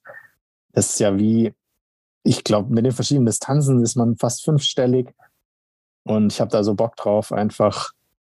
Ist wie so ein Straßenmarathon im, im Gelände. Also natürlich mhm. viele Forststraßen bei den Teilnehmerzahlen, aber ja, und ich glaube auch, es ist so erstmal der Klassiker in Deutschland und es trifft sich halt so Marathonläufer, der mal ein bisschen länger laufen will. Also mhm. es sind 70 mit 1800, aber weil das so Forststraßen sind und ganz leichte Steigungen, eben dauerhaft, aber konstant leichte Steigungen. Muss halt ein 4, 15er Schnitt laufen, sind so fünf Stunden, dann bist du schon richtig weit vorne dabei. Oh, soll es nicht heißen, dass ich das meine. verstehe schon, verstehe Aber so, äh, wir haben das schon mitbekommen so, hier. müsste angehen. Und ähm, also gerade Steffen Justus, Ex-Olympia-Triathlet mhm. oder ähm, ich glaube, äh, Bräutigam war mal Marathonläufer, genau. Da, ja, stimmt. Das finde ich so das Spannende daran und ich hatte da seit Jahren Bock und dann bist du immer irgendwo in Spanien im Mai oder und habe jetzt dieses Jahr gesagt, ey, ich, ich mache das jetzt und ähm, bin da im Mai und dann Ende Juni Western States, genau. Ja, lass mich. Der kam jetzt halt dazu. noch was sagen. Ähm, ja. Ich kenne die, ich kenne die Veranstalter ganz gut. Das sind unglaublich rührige Jungs, die das machen. Mhm. Das ja, also die, die da wahnsinnig viel Herzblut reinstecken. Ähm, hast du schon mal von dem ähm, Himbeer-Haferschleim gehört? Nee. Ja, das darfst du dir nicht entgehen lassen. Ja, also selbst wenn du deine äh, mit Ingenieurswissen ausgestattete äh, Ernährungsstrategie hast, ja. Philipp, Als Streckenverpflegung. Philipp, Philipp, guckt schon so begeistert. Ja, reden wir gerade von so Post-Rate, äh, Treats oder reden wir von Streckenverpflegung? Von Streckenverpflegung. Das gibt's an der Strecke. Ja, also okay. ihr müsst das unbedingt mal, ihr müsst das mal äh, googeln, ja, für alle, die schon mal da waren, ja. Es ist special, ja. Also okay. da, da, ist sehr vieles special, ja, aber in, in sehr gutem Sinne, ja, weil das, äh, da leben die Menschen da in der Region das ganze mhm. Ereignis als, als wirkliches Happening und Highlight, ja, und es ist einfach großer Sport, ja. Du kannst ja von Halbmarathon da über Marathon dann Ultra, ja. ähm, ne? Also da kann man auch hin, wenn man äh, sagt, okay, möchte mal was anderes machen, vielleicht ähm, in der Vorbereitung. Ähm, der Halbmarathon ist da sehr, sehr gut äh, laufbar. Äh, das ist äh, wirklich ein Erlebnis und eine coole Veranstaltung. Ist nicht so groß in, in Deutschland bekannt. Also klar, in, in der Laufszene schon, aber sonst vielleicht nicht so. Mhm. Ähm, da in der Region ist es halt das Ding schlechthin. Mhm. Ja, aber cool. Doch, das, äh, ist aber glaubst du richtig ne? cool. Das ist ja. auch kein Trainingslauf dann. Nee, nee, auf jeden Fall Vollgas, ja. Vollgas das passt jetzt auch gut rein, weil es auch so ja ein schnelles Rennen ist für dann Western States äh, sechs Wochen später. Ist eigentlich perfekt, ja. Ja. Das war nämlich schon meine Frage, wie du ähm, Wettkampfbelastung vorher mitnimmst. Ne? Also läufst mhm. du dann mhm. kleinere Crossrennen, die es ja dann im späteren Frühjahr, Sommer nicht mehr gibt in dem Sinne, ja? Äh, gibt es kleinere Trailläufe, die man dann irgendwo machen kann als Vorbereitung oder ist das dir dann zu viel Action und zu viel Verlust im Prinzip von Trainingsqualität? Ja, es ist so die Mischung. Also gerade wegen diesen ganz am Anfang im Labor und ähm, Praxis, man muss auf jeden Fall Testrennen machen, ja, mit der Ernährung, mit dem, mit der Pflichtausrüstung. Es ist ja wie so eine Art, den Boxenstopp zu üben auch. Also ja. einfach, äh, dass du da nichts vergisst, dass du, also, das sind lauter so Kleinigkeiten, ein bisschen wie beim Wechseltraining im Triathlon, gell. Ähm, dass du deine Flaschen schon aufschraubst, zehn Meter vor der Verpflegungsstelle zum Beispiel. Also du kannst natürlich überall ein paar Sekunden sparen. Und wenn du dann vorne mitlaufen willst, kommst du auf den Wechsel oder die Verpflegungsstation sozusagen an. Vor allem, dass dir die Gruppe halt nicht wegläuft und du da noch stehst und ähm, genüsslich irgendwie den Haferschleim. ja. Du wolltest mich jetzt sagen, gell? ähm, nee, aber sonst äh, mache ich alle möglichen Rennen eigentlich, ja jetzt im Frühjahr würde ich auch, wollte ich mal einen Zehner, einen Halbmarathon laufen. Und Trailmarathon ist praktisch für mich so das Verkraftbare, was ich ja genau noch zwischendurch mache. Und danach wird, e-, kommt eben das Problem, dass du halt ein, zwei Wochen vorher, hinterher verlierst. Und mhm. ich war eigentlich immer jemand, der eher weniger Rennen gemacht hat und dann nach zehn Wochen aus der Höhle kam und richtig auf den Putz gehauen hat. Das habe ich jetzt die letzten zwei Jahre ein bisschen geändert. Ich glaube 2018, 19, da hatte ich echt so drei Rennen im Jahr, zehn Wochen trainiert und dann richtig draufgehauen, weil ich mir immer dachte, ja, du hast halt eine Woche Tapern, bist mindestens eine Woche kaputt. Und sind wir ehrlich, wer kann im Rennen dann, ja, ich laufe nur 90 Prozent, ja klar. Ja, nee, das, also, das, das, das Pustekuchen, ja. Ja. Und ähm, drum ist es halt schwierig, weil die Rennen so lang sind. Äh, selbst wenn alles gut geht, hast du ein Energieloch, wo du eine Woche brauchst oder zwei. Ja.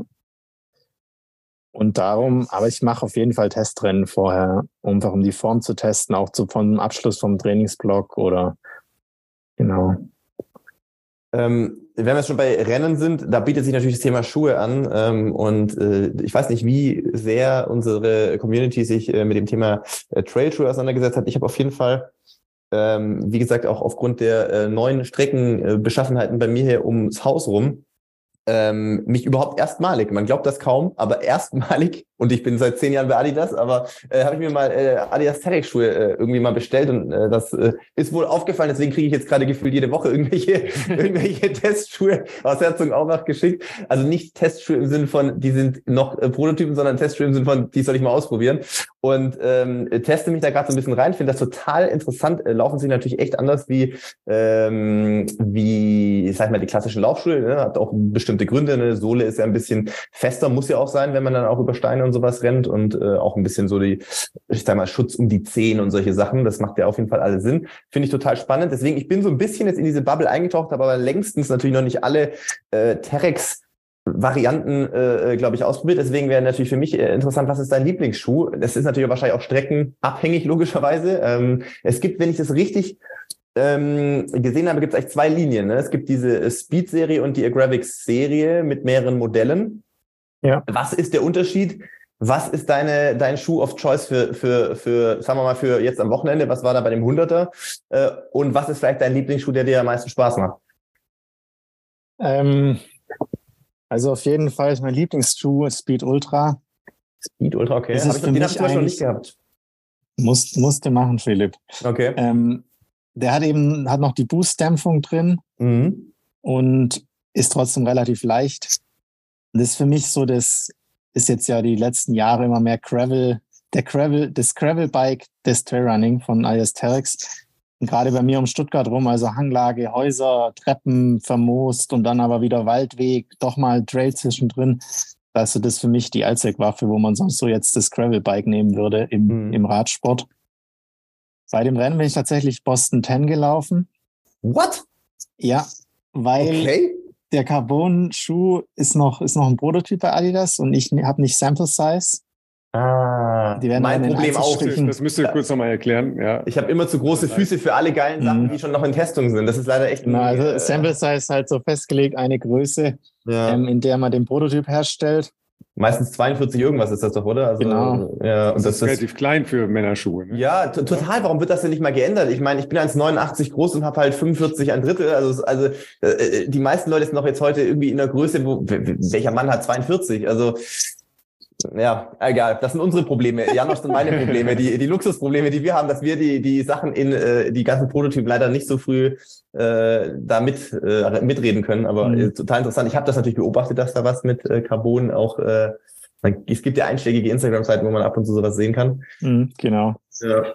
ja, und dann war es, ähm, ja, die Rennen in Amerika sind meistens eher so Flow-Trails und es war jetzt halt okay. kein alpines. Gelände, wo wirklich sage ich mal so Dolomitengeröll und viele Wurzeln. Ich meine, ja. in der Wüste sind keine Bäume. Ja. Punkt. Ähm, und die Kakteen, okay, jetzt wird's peinlich. Ich weiß nicht, ob so ein Kaktus hat sicher auch Wurzeln, oder? Oder speichert der das Wurzeln, was? Hat Wurzeln, aber die, die sind äh, ja nicht ähm, auf der Fest. Erdoberfläche ja. verteilt, sondern die sind. Gehen ganz tief, dass er, ah ja, ja, genau, das macht Sinn.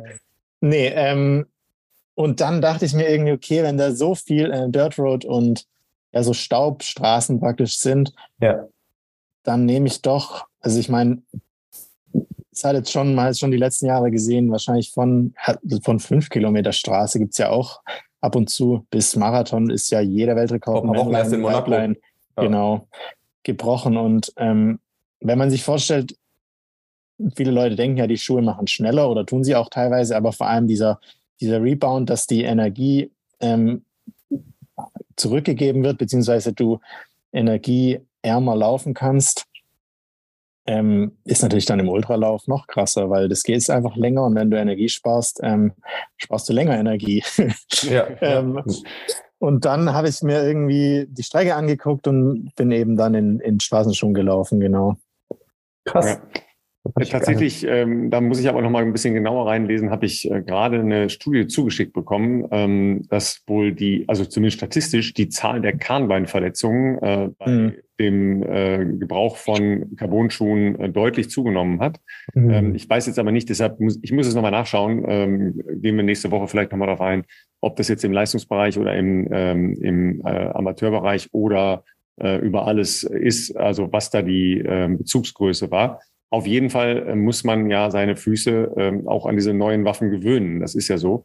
Ähm, nimmt mal alle Nicht-Trail-Runner mit, ähm, ist ein typischer Trailschuh eher einer, der ein bisschen äh, komfortabler ist vom Grundsetting her, also auch den Fuß komfortabler führt und hält. Und äh, gibt es auch welche mit, äh, mit hohem Schaft, damit äh, zum Beispiel, was du gesagt hast, eher im alpinen Gelände oder wo es dann halt richtig mit steilen Wurzeln etc. zugeht, da eine zusätzliche Stützung da ist?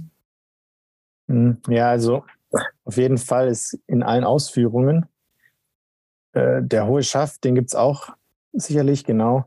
Ist natürlich was sehr Spezielles. Ähm, dann gibt's noch den ähm, Crampon sozusagen für jetzt bei Wüstenläufen zum Beispiel wegen dem Sand und so, dass natürlich nichts mhm. reinkommt.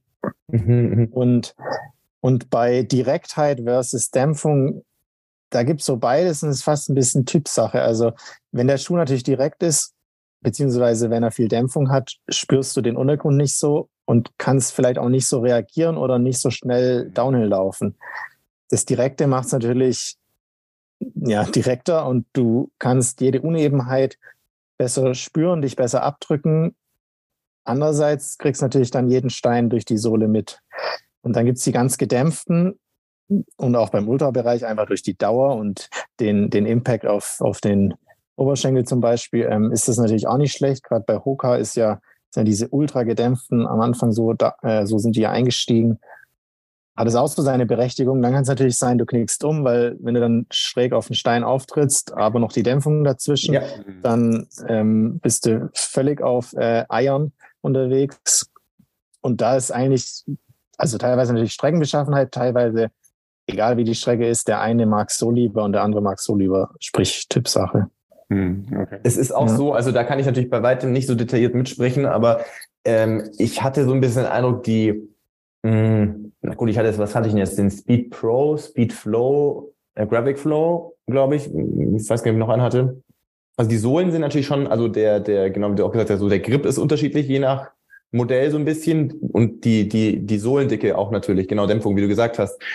Und ich glaube, es ist sehr, sehr abhängig und deswegen gibt es ja so ein breites Angebot auch äh, von, von Herstellern, auch wie Adidas logischerweise. Die, es hängt sehr davon ab, was ist so, wofür möchtest du den Schuh nutzen? Also wenn du jetzt irgendwo läufst, wo echt viele, äh, äh, sagen wir mal, Steine irgendwo rausgucken oder sowas, ähm, dann macht es vielleicht schon Sinn, dass man da vielleicht auch, äh, wenn man das nicht spüren mag, logischerweise ein bisschen was Komfortableres nimmt. Auf der anderen Seite, ich hatte auch ähm, einen Schuh, der mir echt viel Spaß gemacht hat, war dieser äh, Speedflow hieß der, glaube ich, oder heißt der, glaube ich. Mhm. Weil der halt so ein bisschen, weiß nicht, da kommst du mal vielleicht auch ein bisschen schräg auf eine Wurzel mal auf oder so, aber dadurch, dass er dann, es gibt noch, noch direktere, aber du kannst ganz gut gegensteuern, wenn du eine ordentliche Fuß- oder mhm. Sprunggelenksmuskulatur hast irgendwie. Während natürlich bei einem anderen Schuh, der mehr Dämpfung hat, da ist halt erstmal alles so, bis der Schuh sich da dann, bis du irgendeinen Halt findest, das, das mhm. äh, finde ich, ähm, ja, äh, fand ich, fand ich die direkten Varianten eigentlich ganz, ganz äh, cool und äh, es läuft sich schon Finde ich aber interessant und irgendwie auch aus Retro-Aspekten irgendwie geil. Ich finde die Trailshow, ich habe natürlich auch irgendwie mindestens mal einen Kilometer, der jetzt noch asphaltiert ist vom Haus bis, bis wirklich dann äh, Wald und Trails sind. So, wenn ich über die erste Donnerbrücke bei mir hier renne, das ist halt exakt ein Kilometer, bis ich dann da auf die Stufen komme und dann oben äh, bin. Ähm, die Schuhe laufen sich ein bisschen wie früher, wie der Leute, also jetzt haltet euch fest, die Leute, die noch den alten Boston kennen, ne, bevor dann Carbon und alles kam. Der war ja auch ein sehr beliebter Schuh, weil es war so die Kategorie Lightweight Trainer, ne, war so nicht so ein, nicht so ein mhm. Race-Schuh, aber sehr flach und, und hat einfach Bock gemacht zu laufen, wenn man irgendwie einen flotten, flotten Dauerlauf machen wollte. So fand ich, fühlen sich viele von den, also einige von den Trailrunnern, der Speed Pro, der Speed Flow oder sowas von, von Terex. Ähm, und das war, hat bei mir so ein bisschen auch Retro-Vibes ausgelöst, weil es ist auch nicht so viel Profil, dass du jetzt irgendwie sich das total komisch und fremd auf dem mhm. Asphalt anfühlt. Ähm, aber so vom Laufgefühl hat mich das sehr an die, an die Zeiten von früher. Es klingt schon wie Opa erzählt vom Krieg, ich weiß, aber, äh, aber es ist halt so, dadurch, dass ich ja schon lange mache, ich sag mal so, wenn man mal so vier, fünf, sechs, sieben Jahre zurückspult, ähm, finde ich, fühlt sich, fühlt sich ein bisschen so an, macht, macht auf jeden Fall Bock. Ja, definitiv. So, jetzt kannst du noch ähm, die ultimative ähm, Anpreisung von Trailrun machen. Ja, was, was ist das Geile für dich äh, im Vergleich zum klassischen Straßenlauf mit sehr vielen Menschen? Äh, an, der, an, den Rennen oder an der Sportart?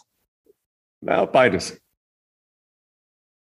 Also für mich ist das beim Trailrunning einfach diese Abwechslung. Das klingt jetzt sehr plakativ wegen der, wegen der Umwelt.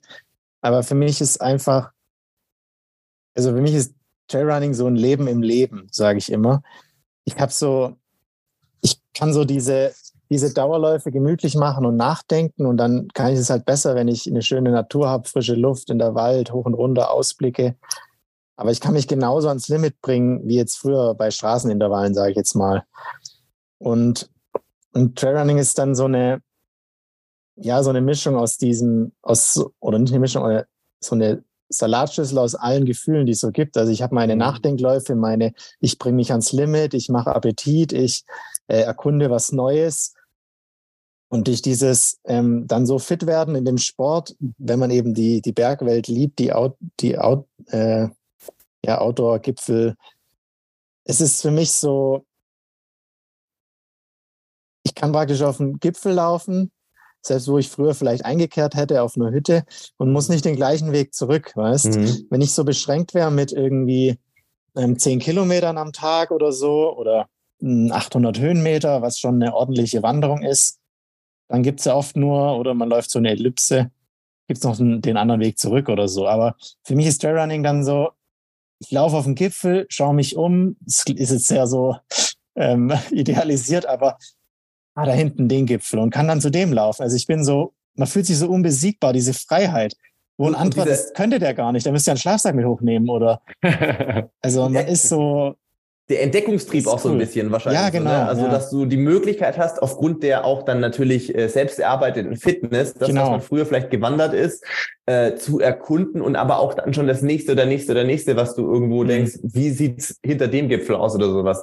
Mhm. Das fühle ich tatsächlich inzwischen auch sehr viel mehr, hat mich aber früher, komischerweise, weil man natürlich in aus einer ich würde sagen, so Bahnleichtathletik ist natürlich eine ganz, ganz andere Welt, aber das kommt mehr, man kennt oder ich kannte es davor nur vom Wandern, aber klar, da bist du in deinem Radius mhm. natürlich irgendwo limitiert, aber das ist dann cool, so eine klassische, du bist im Urlaub, sagst, okay, wir wandern heute auf den Berg, dann ist da oben, genau, wie sagst du, Hütte, kehrst ein, dann denkst du aber, ach cool, aber da hinten der äh, Hügel oder so, das könnten wir doch in einer Stunde vielleicht auch noch schaffen, was, wie sieht's dann da aus oder so. Mhm. Das Geile ist ja, glaube ich, das, das fühle ich schon, obwohl ich ja da gar nicht so unterwegs bin bisher, aber diese Möglichkeit durch das Laufen, ja, du hast vorher erklärt, bei Ultras wird nicht alles gelaufen, aber du weißt, was ich meine.